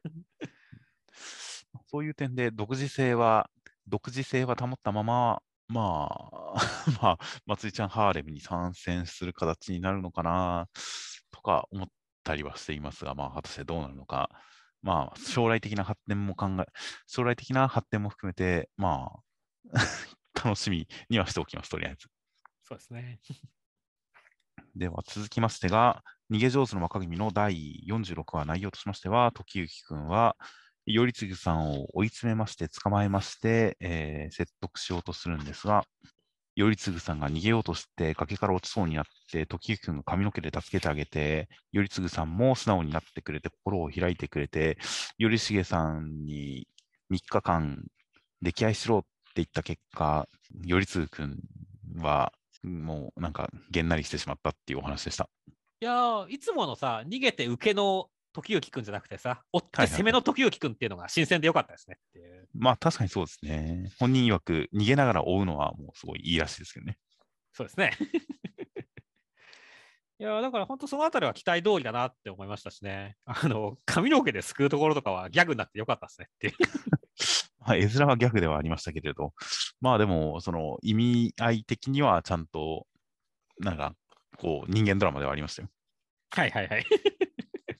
まあね、一応髪の毛は神聖なものだからっていうところでね。はいはい。自分は失っても構わないから、それは頼次さんに任せるからっていう、その二人の役割分担みたいなものを象徴する展開ではありましたからね。そうですね。いやでちゃんとこうなんだろう。終わった後にちょっと髪の毛がほどけてる時行くんもね、ちょっといい感じだったしねっていう。はいはい。その辺のセクシー描写はちゃんと忘れないですよね。忘れないよね。この辺本当松井先生は気が利いてるなって思うよっていう。はいはいはい。いやというわけで本当にね、うまいこと丸く収まった感じだったし、まあ本当にあの年齢肌が痛いオチも良かったしねっていう。そうですね。てっきり喜ぶと思ったんですけどね、頼次君。まあまあまあ、最初はめっちゃ喜んでるじゃないですかっていう。最初は喜んでますが、なんか別に、あの、頬ずりが好きだったわけじゃないです。なんなら、ずっと一緒だと正直疲れるって言って、最終的にげんなりしてますからね。そうですね。いやー、隣の芝は青い状態でしたね。いやー、そうですね。実際嫌ですもん。そうですね。あおじいちゃん大好きかと思ったら、そうでもなかったんですね。うん、いやー、でも、いくら大好きでもさ、ずっとは嫌でしょっていう。まあ、頬ずりだけずっとされたら当然嫌ですが。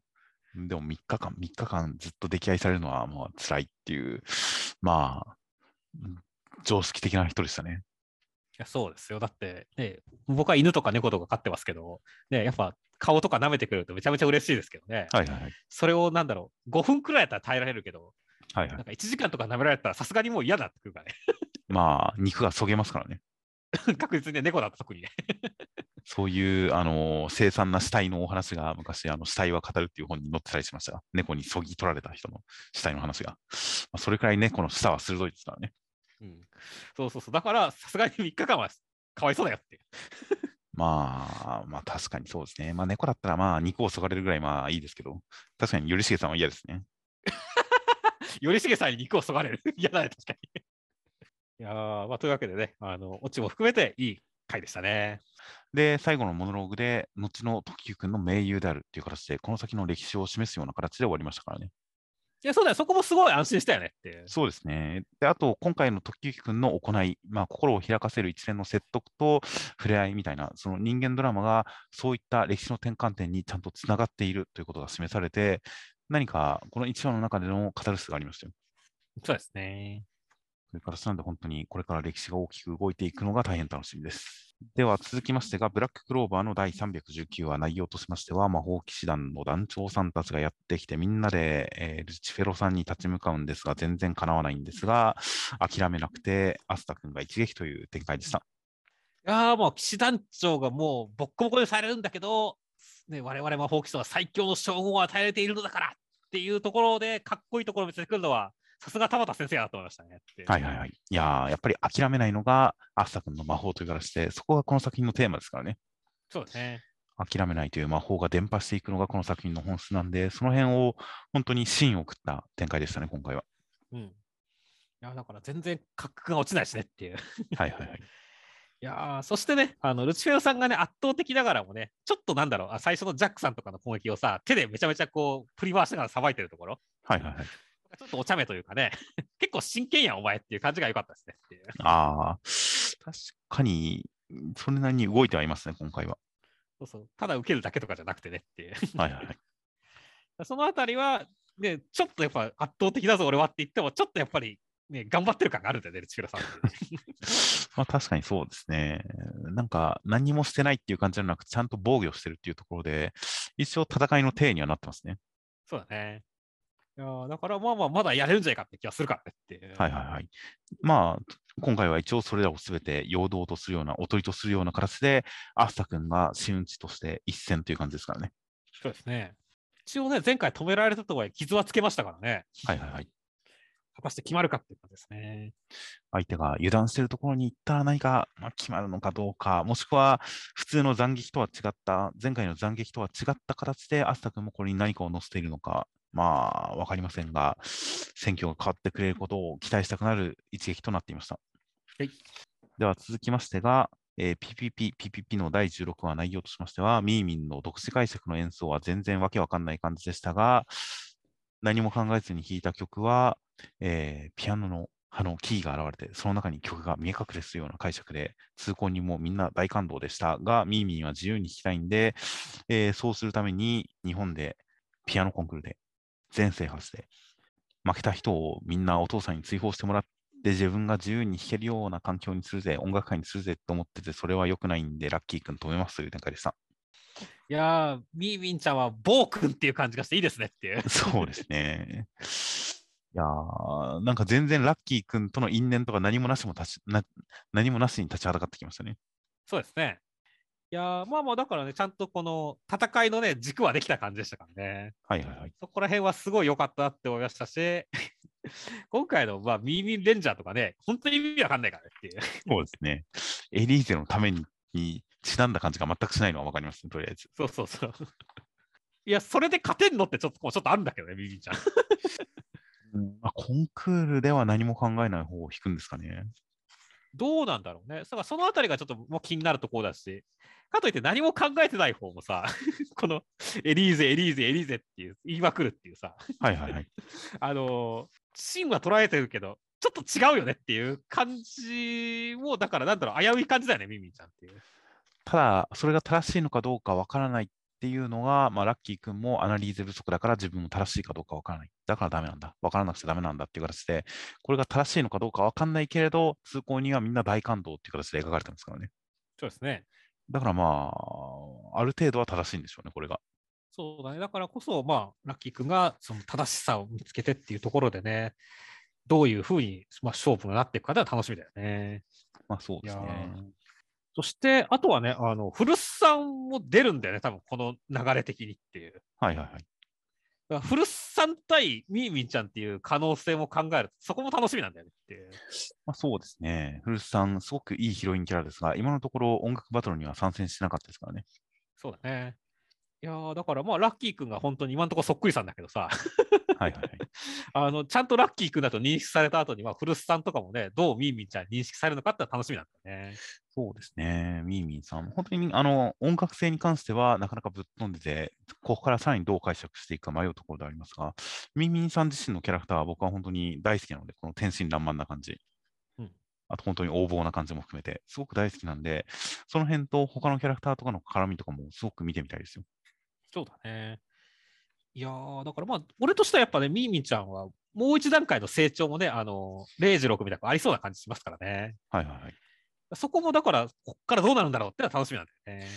ミーミンちゃんの方が成長しちゃったら、まあ、ラッキー君勝てないんじゃって思ったりもしますが、ラッキー君も P 一つまた取ったりするんでしょうし、果たして成長したラッキー君がどんな化け物になるのか、あの、音神学音にいつだけ勝った先生の音楽が何だったのかっていう伏線もありますしね。そうだね。というあたりで、ラッキー君の成長も楽しみな、本当にいろんな伏線が敷かれていって、果たしてどんな、もう、魑魅魍魎の跋扈する音楽コンクールになるのか楽しみですね。楽しみですね。では続きまして、マッシュルの第92話、内容としましては、レビーさんやられるんですが、マッシュ君に認めてもらって救われた気持ちです。そんな中、マッシュ君は、ドミナさんの元に行きまして、橋が破壊されましたが、壁壁を2本の足で登っていきますという展開でした。いやーレビーさんとの決着は本当に、なんだろう、すごい爽やかに終わったねっていう。いいやー、本当に途中まではとてもこうなるとは想像もつかなかったですね。や、つかなかったですからね。いや、だから本当に、いや、終わり良ければ全てよしというかね。はいはいはい。そんな感じになってよかったですね。そして、まあ、一気にね、ドミナさんとの戦いに行くわけですけどもね、はいはいはい。他にマーガレットさんとかも戦ったんじゃなかったっけって思ったんだけど。なんか、うん、どうなったんでしょうね、他。そうだね。まあまあ、でも一番のやっぱり注目ポイントというかね、あのまあ、あくまで他は前哨戦で一番大事なのはこのドミナさんとマシクの対決だからねっていう。はいはいはい。だからまあ来週関東かららしいし、そこに向けて盛り上げてきたっていうのはすごいいいなって思ってるんですよね。そうですね。で、あとはまあ他のキャラクターに関しては、要所要所でこう参戦してくれたらいいですね。そうですね。ここぞというところで力になってくれたら、それは盛り上がるかもしれないので、本当にまずはマッシュ君、もう壁を垂直に登るって本当に怖いですからね。そうだね。この前もよかった、あの、セリフのやつもよかったよね。魔法が使えない不出来な弟よって言って、上がってきて、魔法が使えてもこの程度かねっていう。はいはいはい。このあたりの煽り合いは結構マッシュの魅力だからね。そうですね。いやーという感じで本当に暴力と煽りの戦い、来週関東からでどうなるのかが大変楽しみですね。楽しみですね。では続きましてが、破壊神マグちゃんの第74話、内容としましては、えーマグちゃんたちループを繰り返してて困ってたんですが、マグちゃんはルルちゃんに、えー相談したことによって、思いを新たにユピスさんを見つけに行きまして、見つけました。お話し合いです。そんな中、ルルちゃんは将来のことに関して何か思っていますという展開でした。ウニスケが、あの同じサプライズにどう反応していいかわからないみたいな展開、ちょっと面白かったですね。そうですね。一番かわいそうでしたね。そうそうそう。ある種、この事件の一番の被害者だからねって。まあまあ、だからね、すべてが終わった後にね、果たして、あのウニスケがね、どう反応するかってね、あの時見見られなかったリアクションをどうするかっていうのは楽しみだねっていう。そうですね。ちょっとこの辺のあの日常エピソード、それこそナプタークさんの給料日とかもそうですが、この辺のいろいろとこう降ってきた伏線を回収する展開は楽しみですね。そうですね。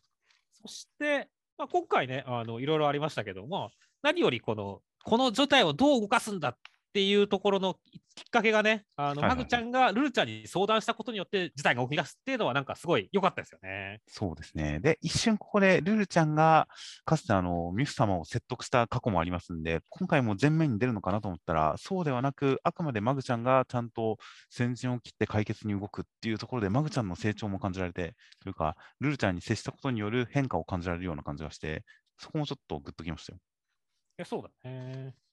いやーそしてまあね、本当に、あの、ユキススさん以外のね、全上位存在がね、協力展開ですからねっていう。はいはいはい。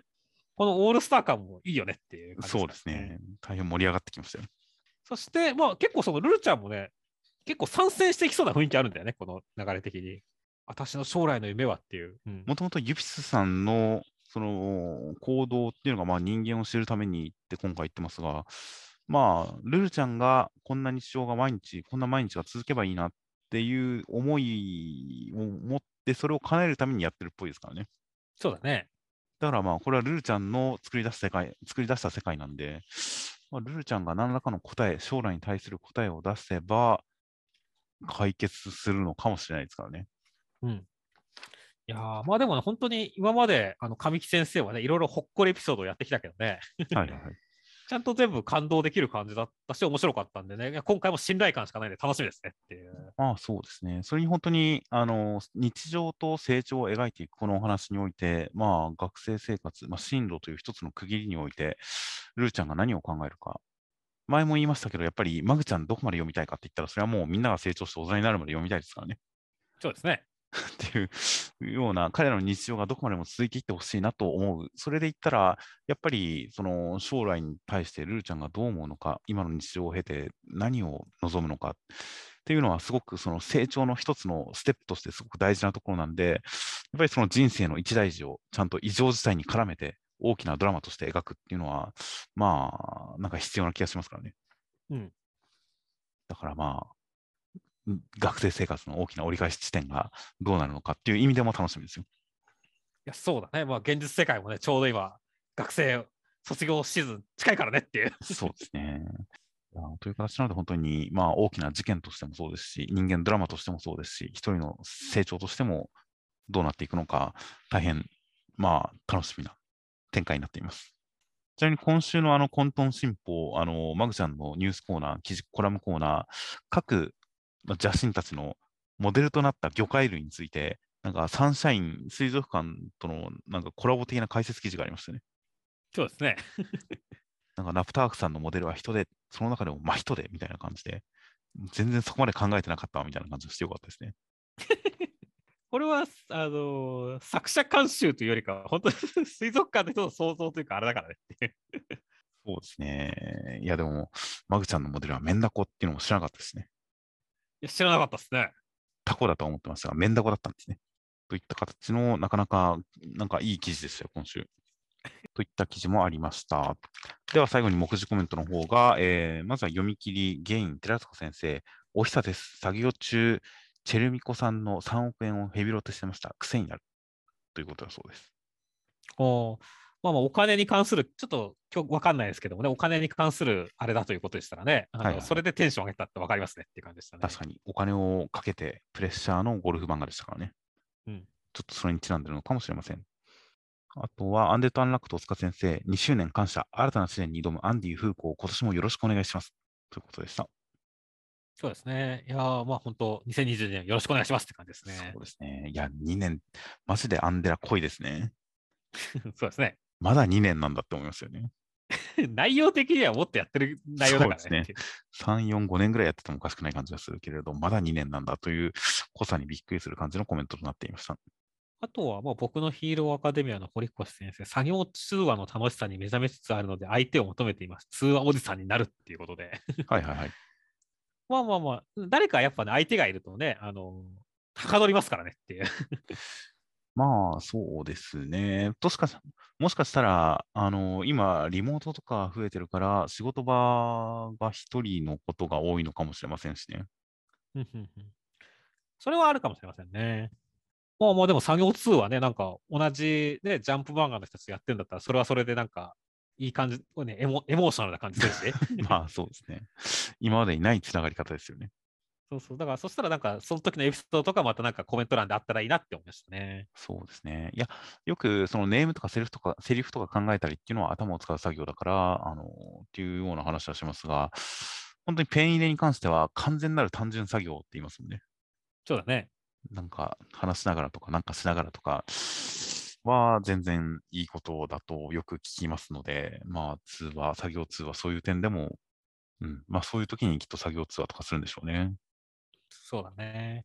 まあ、なかなかね、イラストレーターとかの人とかだとね、その本当にやりながらね、あの、し視聴者さんと話したりっていうかね、あの、リスナーさんとかと話したりっていうのあったりはするけどね、はい、漫画家はさすがにそれちょっとね、できなかったりするからね。なるほど。だって内容が原稿とか映したらあれだしねっていう。はいはいはい。というわけでね、まあ、もうそういったところの裏話があと聞けたら、また後から聞けたらなと思いますね。まあそうですね。あとは、まもねしごまる井原先生。美術の先生に唯一褒められたことは、姿勢がいいねでした。ということで、これが漫画家としての現在につながってるんですね。そうなの？そうすごいいい姿勢で漫画を描いてるんですよ。そうか、姿勢がいいイメージ。なんだろう、あの、井原先生はなんか小田先生とかに会った時とか、めちゃくちゃなんかこう、すごいいいお辞儀とかしそうな雰囲気あるけどっていうさ、いつもお世話になっていますみたいな。ああ、確かに、そういう感じもしますね。うんいや、まあ、きっともう、なんか腰とか体に負担のかからないいい漫画の描き方をするのかもしれませんね。どどんな感じなのかね。いや、もうきちんと椅子に半分まで腰掛けて、ちゃんと膝とかも90度で、肘とかも折り曲げて、いい姿勢で描いてるんですよ、漫画を。はいはいはいはい、はい。まあ、漫画のね、書き方っていろいろあるけどね、あの、川下先生とかがね、川下美月先生とかが L みたいな座り方で書いてるとかもあったりしますけども。はいはい。あれ衝撃的でしたね。ね、だからまあまあまあ、あの、じゃあ井原先生、姿勢がいいってなったら、どっかでまた見せてほしいですねっていう。まあそうですね。あと、ドロンドロロン大塚先生、時間がなくてパン作りができず、強力粉が5キロ眠ってます。漫画作り頑張ります。というコメントがあって。いや、パン作りが趣味だったんですね。そうなんだね。いやー、ちょっとかわいそうだね。そうですね。パン作りはまあ待ち時間が長いので、前もなんかこのポッドキャストで言った気がしますが、僕もパンよく作りますが、基本こねたらあの30分で活性とか、なんか発酵に3時間とか、3時間はかけないな。とか、なんか発酵にまあ何十分とか、そんな感じだったりするんで、結構待ち時間が長いんで、作業の合間合間にタイマー仕掛けて、なんかちょっとやるのももう良かったりするんですけどね。うん。ただまあ本気で忙しかったら、まあそんなことやる気もないんでしょうね。そうだね。逆に集中が切れちゃうからいいっていうこともありそうだしねっていう。うん、ある種の気分転換として、集中力保つためにいいこともあったりするとは思うんですが、まあ、まあまあ、まあまあ、忙しかったら無理ですよね。そう週刊連載ですからね。そして、あとはバッシュルの河本先生、いつの間にか乱視に、年取ってるのを実感、人生あっちゅう間やでっていう。はいはいはい。いいね、このあっちゅう間やでみたいな感じは、河本先生らしくていいな、いいいいと思いましたね。という間よりも文字数長いぐらいですかね、下手すると。そうだね。あっちゅう間、まあ、同じくらいか。という感じ。なかなか今までとはテイストは違いますが、河本先生、身を感じるいいコメントですね。いいコメントでしたね。いやだから本当にね、人生あっちもだから我々も頑張らなきゃいけないですねっていう。はいはいはい。あと、ピピピッピのマプロ先生、明けましておめでとうございました。2022ってゾロ目で素敵ですね。というコメントがありましたね。ゾロ目なんすか？ゾロ目ではないですうん。まあ、あのよく西暦を下2桁で表す感じだと、22だからゾロ目って言ってもいいかもしれないですね。うんっていう、この感想はすごくマポロ先生らしくていいなと思いましたね。ああ、ずれてる感じってことね。いや、あの漫画がとにかくあのパターンとか、幾何的な構図とかをすごくよく使う方なんで、すごく印象的にあの構図を使ってくる方なんで、そのゾロ目に注目するあたりはすごくあの PP っぽいなと思いましたね。はいはいはい、なるほどね。あとなどのちょっと遅めの新年コメント等もありました。という形で、えー来週が祝2周年新格者選定最終試験ボルテージマックス表紙関東から大蔵26ページ、マッシュルが、えー表紙関東からとなっております。もうまた人気投票やるんすかっていう。そうですね、マッシュル人気投票のお知らせ。というか2周年を記念して人気投票を開催。こちらは普通に人気投票みたいですね。そうですね。という形。あとは、えーセンターカラーが VS2 代目閻魔会会長、あがりどっぽ激闘センターカラー怪しもんと。怪しもんのセンターカラーが来ました。いやーていうか今週、こう、マッシュルが関東からだせいか、みんな殴ってるような感じだからいいねって。そうですね。そんな中、この 丸尾君の気のない感じが独特でいいですね。いいですね。もっと別の駒あっただろうっていう感じがするんですけどね。そうだね。結構殴ってる人多いからね。もっとかっこいいとこ使ってやるって感じだよね。あとは累計50万部突破、死刑周辺超大人気オネセンターから坂本デイズ。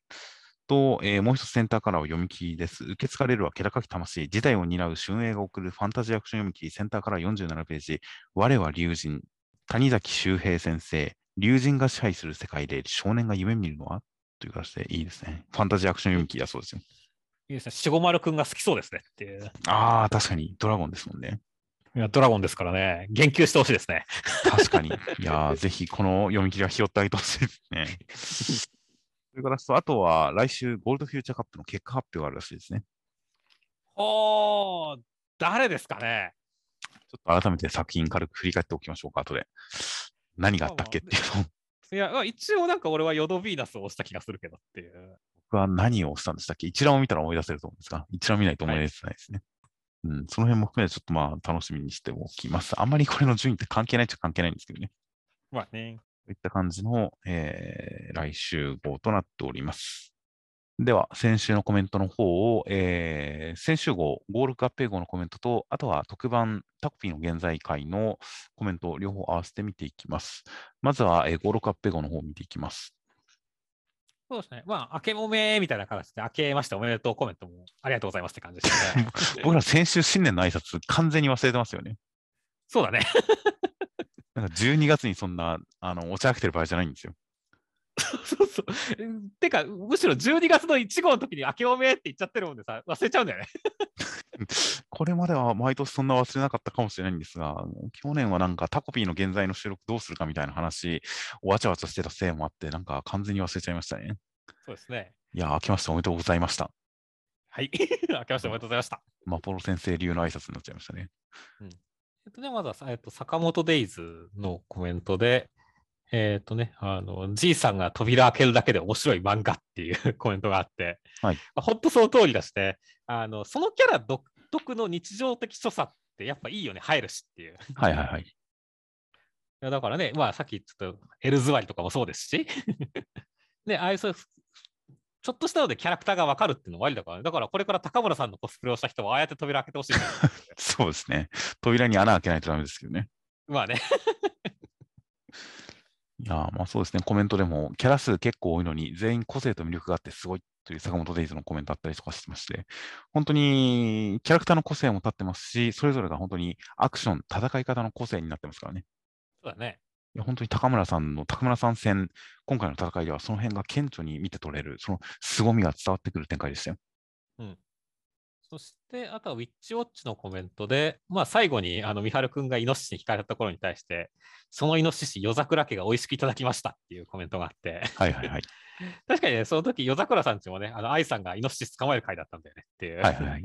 イノシシかぶりでしたね、確かに。そう、イノシシかぶりだったからね、結構その、漫画のつながりとかね、このポッドキャストでも結構こするんだけど、はいはいはい。あの、そこに対してね、あの、気がつかなかったのはちょっと、あの、気がつかないのはちょっと未熟だったなと思いましたね。まあ、まあそうですね、ちょっと反省を。いやまあ、言われてみれば確かに、イノシシつながりですよ。そうでしたね。また、ウィッチウォッチだと、お得キャラばかり増えることに不満ある人たちもいたいたけどね、という形で、新しい同居人がやはり男性であることに対して不満を持つ人いたみたいなコメントがあったんですが、やっぱりネムちゃんとか女の子が増えると、やっぱり同居のバランスが崩れちゃうんですよね。そうなんだよね。やっぱりあの、シェアハウスってどうせそのイチャイチャしかしてないんでしょう、あれは。そんなシェアハウスにトラウマが。シェアハウスはなんかすごいもう恋愛しかしてないんですよね、あれってきっと。はいはいはいはい、はい。いや、なんかそういうコントをやってるお笑いの方もいましたが、まあまあ、確かに、昔戦隊の男女比を考えるときとかに、女性が2人いると男が1人余るから問題なんじゃないかっていうのがありましたが、そういうのはあるかもしれませんからね。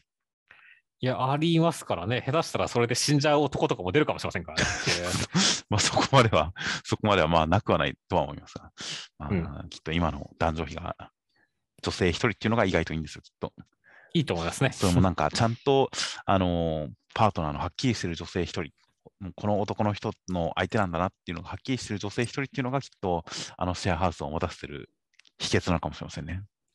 いや、そうだと思いますね。ニコちゃんの隣の部屋が萌えくんっていうのが大事なんだと思いますね。そうですね。下手にネムちゃんが来るときっとサークルクラッシャーの才能がありそうですから、ネムちゃんは。絶対あるっしょ。あの、チョロさは絶対サークルクラッシュの才能があると思いますんで、きっと大変なことになるでしょうね。うん あとは本編中でも触れましたが、えーやっぱり青の箱の大輝くんに対する、こう、あの行動はどうかと思うというコメントは多いんですよね。そうなんだよね。これは本当にコメント見ててびっくりしたことなんだよね。言われてみればとは思いますが、個人的にはまあ、なんか全然、なんか、下手すると途中で帰られてもそんなに気にしないようなところだったりするんで、相手によっては。うん。まあ、まあ、花火大会、まあ、あのシチュエーション次第。でもまあ、確かに、一報は入れてほしいよなとは思いますし、実際現実でもあれされたら一報は入れろよとは一回怒りはしますが、うんまあでも軽く流しちゃう気がしますね。いやーまあまあでも本当にだから、まあ、みんなね、ひなちゃんのことが大好きだからしょうがないですよ、そうなるのもね。まあまあ、僕は男友達だったらあり得るけど、ひなちゃん相手にそれはないだろうっていう否定派の立場ですからね、常に。まあね。だから別に大輝くんを擁護はしてないんですが、うん擁護はしてないんですが、まあまあ、確かにこういう視点もあるよなというコメントはたくさんありました。あとは、あの、守れ守護丸のコメントで、あの優しい世界に慣れた身としては近づけない狂気の世界ことが書いてあって確かにそのジャンプのまあギャグ漫画、まあ、まあマグちゃんとか高校生家族もそうだし、あのまあと僕とロボコなんか一番顕著だったりするけどね、優しい世界のギャグ漫画が多いんだよねって。はいはいはい。そういった中では、まあ、まあ、ある種差別化が図れてるのからいいのかなと思い思うんですけどね。まあまあそうですね。本当に井原先生の魅力は9割狂気感ですからね。そうだね。もう本当にいい姿勢と狂気が井原先生の武器ですからね。そこいい姿勢はやっぱ強化する押すところなんだっていう。いやーなのでもう本当にあの狂気感、まあ振り落とされる人もいるとは思いますが、個人的にはもう楽しんでいきたいなと思っていますよ。あとは狂気感といえばね、まあ、あの、あやかしトライアングルの読み切りのところで、あの、まあ、いろいろね、その、展開にびっくりするようなコメント多かったですね。エロ漫画でよく見るやつとかさ、みかんのいじり方すら意味深とかねっていう。はいはいはい。まあ確かにね、みかんの剥き方は意味深だったかもしれませんねっていう。まあ去年の新年企画の2ページ、1ページ漫画のやつですね。そうそうそう。いやー、まあまあまあ、本当にね、あの、青の箱とも事故ってたしねっていう。まあそうですね。こたつ事故という、こたつプレイという、まあそういう、いわゆるダヴィンチコード的なあれで言ったらもう矢吹先生は第一人者のところありますからね。そうだね。性的なモチーフをどんどんこう散りばめていくという、そういうなんかもう、それだけ言うとなんかすごい特殊な宗教画がなんかの世界のような気もしてきますが、うんそういうダヴィンチコード的な表現の第一人者なんで、もう絶対その読み取れるところには矢吹先生の思惑があるような気がしてきますよ。うん、そうですね。まあ、それを読み取るのも楽しいですからね。そうですね。あとは僕とロボコのコメントで、ロボコの仏像欲しいなってご利益ありそうっていうコメントがあって、はいはいはい。確かになんか、あの、まあ、笑う角には服着たるじゃないですけども、なんかいけそうな気がするんだよね。だから、はいはいはい。あガチャポンだけじゃなくてね、仏像とかも作って、新しい商売の鉱脈来たかっていう感じでしたねって。いや、確かに、なんか普通にフィギュアとしてだったら、まあ欲しい、欲しい気持ち、例えば30くらいだとしたら、ロボコの仏像お守りって言われると欲しい気持ち、まあ80くらいはいきますね。行くでしょ。普通のフィギュアに比べたら全然欲しいですね、そっちの方が。うん。ああおだから結構、あの、いいコメントだって思いましたね。ーあー、それは確かに。まあ、というわけでね、本当にまあ今回もね、いろんな人たちがね、たくさんコメントくれたんでね、もうありがとうデフっていう感じでしたねっていう。ありがとう。それはもう最終的に、あの、最後のコメントで、あの、お疲れ様でした、楽しかったデフって書いてあったんで、あ これに対してはもうありがとうデフって返すしかないなと思って。なるほど。いやー、これ、なんとなくコメントはキーボードで打ってる人が多いのかなと思っていましたが、すが負になるってスワイプの5時かもしれないですね。かもしれないですね。まあまあ、狙ったのかもしれませんし、わかんないですね。あ狙ったんだったら、まあ、純粋に、いや、それは大変微笑ましいなと思いますが。そうそうだから本当ありがとうデフって感じですね。なるほど。なるほど。あとはそういえば、あの先週のこのジャンプの目次コメントのコーナー、あの今年始まった今週のエンタメという先生たちが今週楽しんだエンタメを紹介するコーナーのところで、ドミニオンというゲームが挙げられていて気になるなという話をしていた。あれはメジャーなボードゲームで気構築楽しい、オンラインでもフリーでも遊べるよという形で、まあまあ、ボードゲームでオンラインでも遊べるシステムがあるという、まあ、ボードゲームのことだったらしいですね。うんうんうんいやー大変気になりますね、ボードゲーム。一応、2人から4人でプレイ可能らしいんで、なんか機会があったらやってみたいですね。そうですね。といった情報のコメント等もありました。いや、ありがとうございますって感じですね。あと、確かにと思ったのが、その先週のコメント返しのところで、他の使い魔、あのウィッチウォッチに出てくる使い魔たちに関して、みんな、あのまあ、虎の使い魔がモイ君だったりとか、今回、あのコウモリの使い魔が吸血鬼みたいな感じで、動物モチーフだけど、天狗だけわかんねえなみたいな話をしていたのに対して、天狗は天狗でもカラス天狗じゃないっていうコメントがありまして、カラス、確かに、多分カラスの使い魔のような気がしますね。そうだね。まあ、カラスってやっぱ使い魔としては一般的だしね。はいはい。で、カラス天狗。あ、確かになんか、そんなことを言ってたような気すらしてきたなっていう思い出せないですか。あ、確かにてカラスなんだろうな、きっとってすごい納得しました。はい。というのと、あとは、へえと思ったのが、あのー、龍が如くと怪しもんコラボしてほしいなっていうのに関して、ゼロがバブル時代で敵殴るたびにお金が舞うのよねっていうので、なんと僕はやったことなかったですが、龍が如くゼロではバブル時代が舞台のため、敵を殴るとお金が舞うらしいです。いや、そうですね。実際怪しもんですね。まあまあ実際怪しいもんですよ、本当に。それはちょっとびっくりだなと思いました。という感じで、では、あとはタコピーの現在の方の感想動画のコメントで、えー、そうですね。ジャンププラスのおすすめ漫画に関して、ハイパーインフレーションとか、えー、いともたやすく行われる13歳の生きるためのお仕事みたいな、もういいよねといった作品を挙げるコメントがありました。そうですね。いや、まあ、ジャンププラス本当にまあ面白い漫画多いですからねっていう。そうですね。特にその、今挙げたハイパーインフレーションといともたやすくの2つに関しては、連載初期に結構、あの特にいともたやすくの方は、連載初期に結構振り落とされる人が多い作風だけれど、読み続けると面白い作品ですからね。ハイパーインフレーションもやっぱり初期で多少とっつきにくいところがあるけれど、読み進めていくとドハマりする作品なんで。いやあの辺はぜひ読んでいただきたいですし、もし次特集するんであれば、ハイパーインフレーションやりたいなとはちょっと思うんですよね。そうですね。まあ、僕なんか本当に、ハイパーインフレーションなんか、あの一回離れたけど、なんか面白いって話題だからもう一回見てみるかっていう感じで、面白いじゃんってなった作品ですから、ね、はいはい僕も結構珍しく、ハイパーインフレーションに関しては、出戻り組というか、途中何話か読まずに読んで、まあ、あの評判を聞いてというわけではないんですが、そういえば最近どうなってるんだろうなってたまに読んでない作品をタップとかするんですが、それで読んでみたら面白かったんで、遡って追いついたっていう感じでしたね。うん。という感じで、あれもまだ全、あの、何、2、30話、まだコミックス3巻しか出てないくらいなんで、あれはすぐ追いつけますし、いやー、ちょっとぜひ特集したいなという作品だったりとかします。まあ、あとはまあタコピー的にはやっぱね、読むたびに感想が辛いっぴになるみたいなコメントがあったりとかね。はいはい。まあやっぱそうですよねっていう感じでしたね。そうですね。辛いっぴってまあ思っちゃいますね。思っちゃいますね。まあでも今週はみんな幸せそうでしたからね。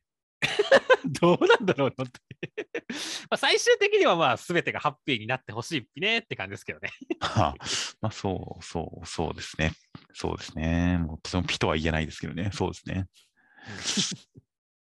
という感じですとか、呪術、呪術回戦ゼロの国上、あの、黒い綱の武器を足してると言われてて草っていうことですか。わあわあわあ。でもあれは一応タッセルってなんだよじゃないけどねっていう。タッセルじゃないけど、タッセルってあれかなっていうことですね。はいはいはいはい。まあ確かにあれタッセルっぽい感じあるね。あの形的にはね。まあまあまあそうですね。リボン、ボンボン、小さい紐とかをまとめて作るアクセサリー感は確かにあるかなという感じとかあったりして、本当にタッセルが話題になってましたからね。まあもちろん俺もあそこですめっちゃ笑ったけどさ。いやでも、こんなになんか、あの、まあ、ある種、ある種のバズりワードになると思わなかったね、タッセルって。いや、まあそう、まあ読んだ瞬間には思いましたけどね。うん、タッセル流行りそうと思いましたけど、まあまあ、そういった感じで、タコピー第7話も楽しみですといった感じで、いろいろとコメント等をいただいておりました。といった形で、では先週の広告の方が、クロスさん、インさん、ナインテラさん、サスサさんの4名の方からまた広告をいただいております。大変ありがとうございます。ありがとうございます。はい。という形で、では来週第8号が1月24日月曜日発売となっております。ではお疲れ様でした。お疲れ様でした。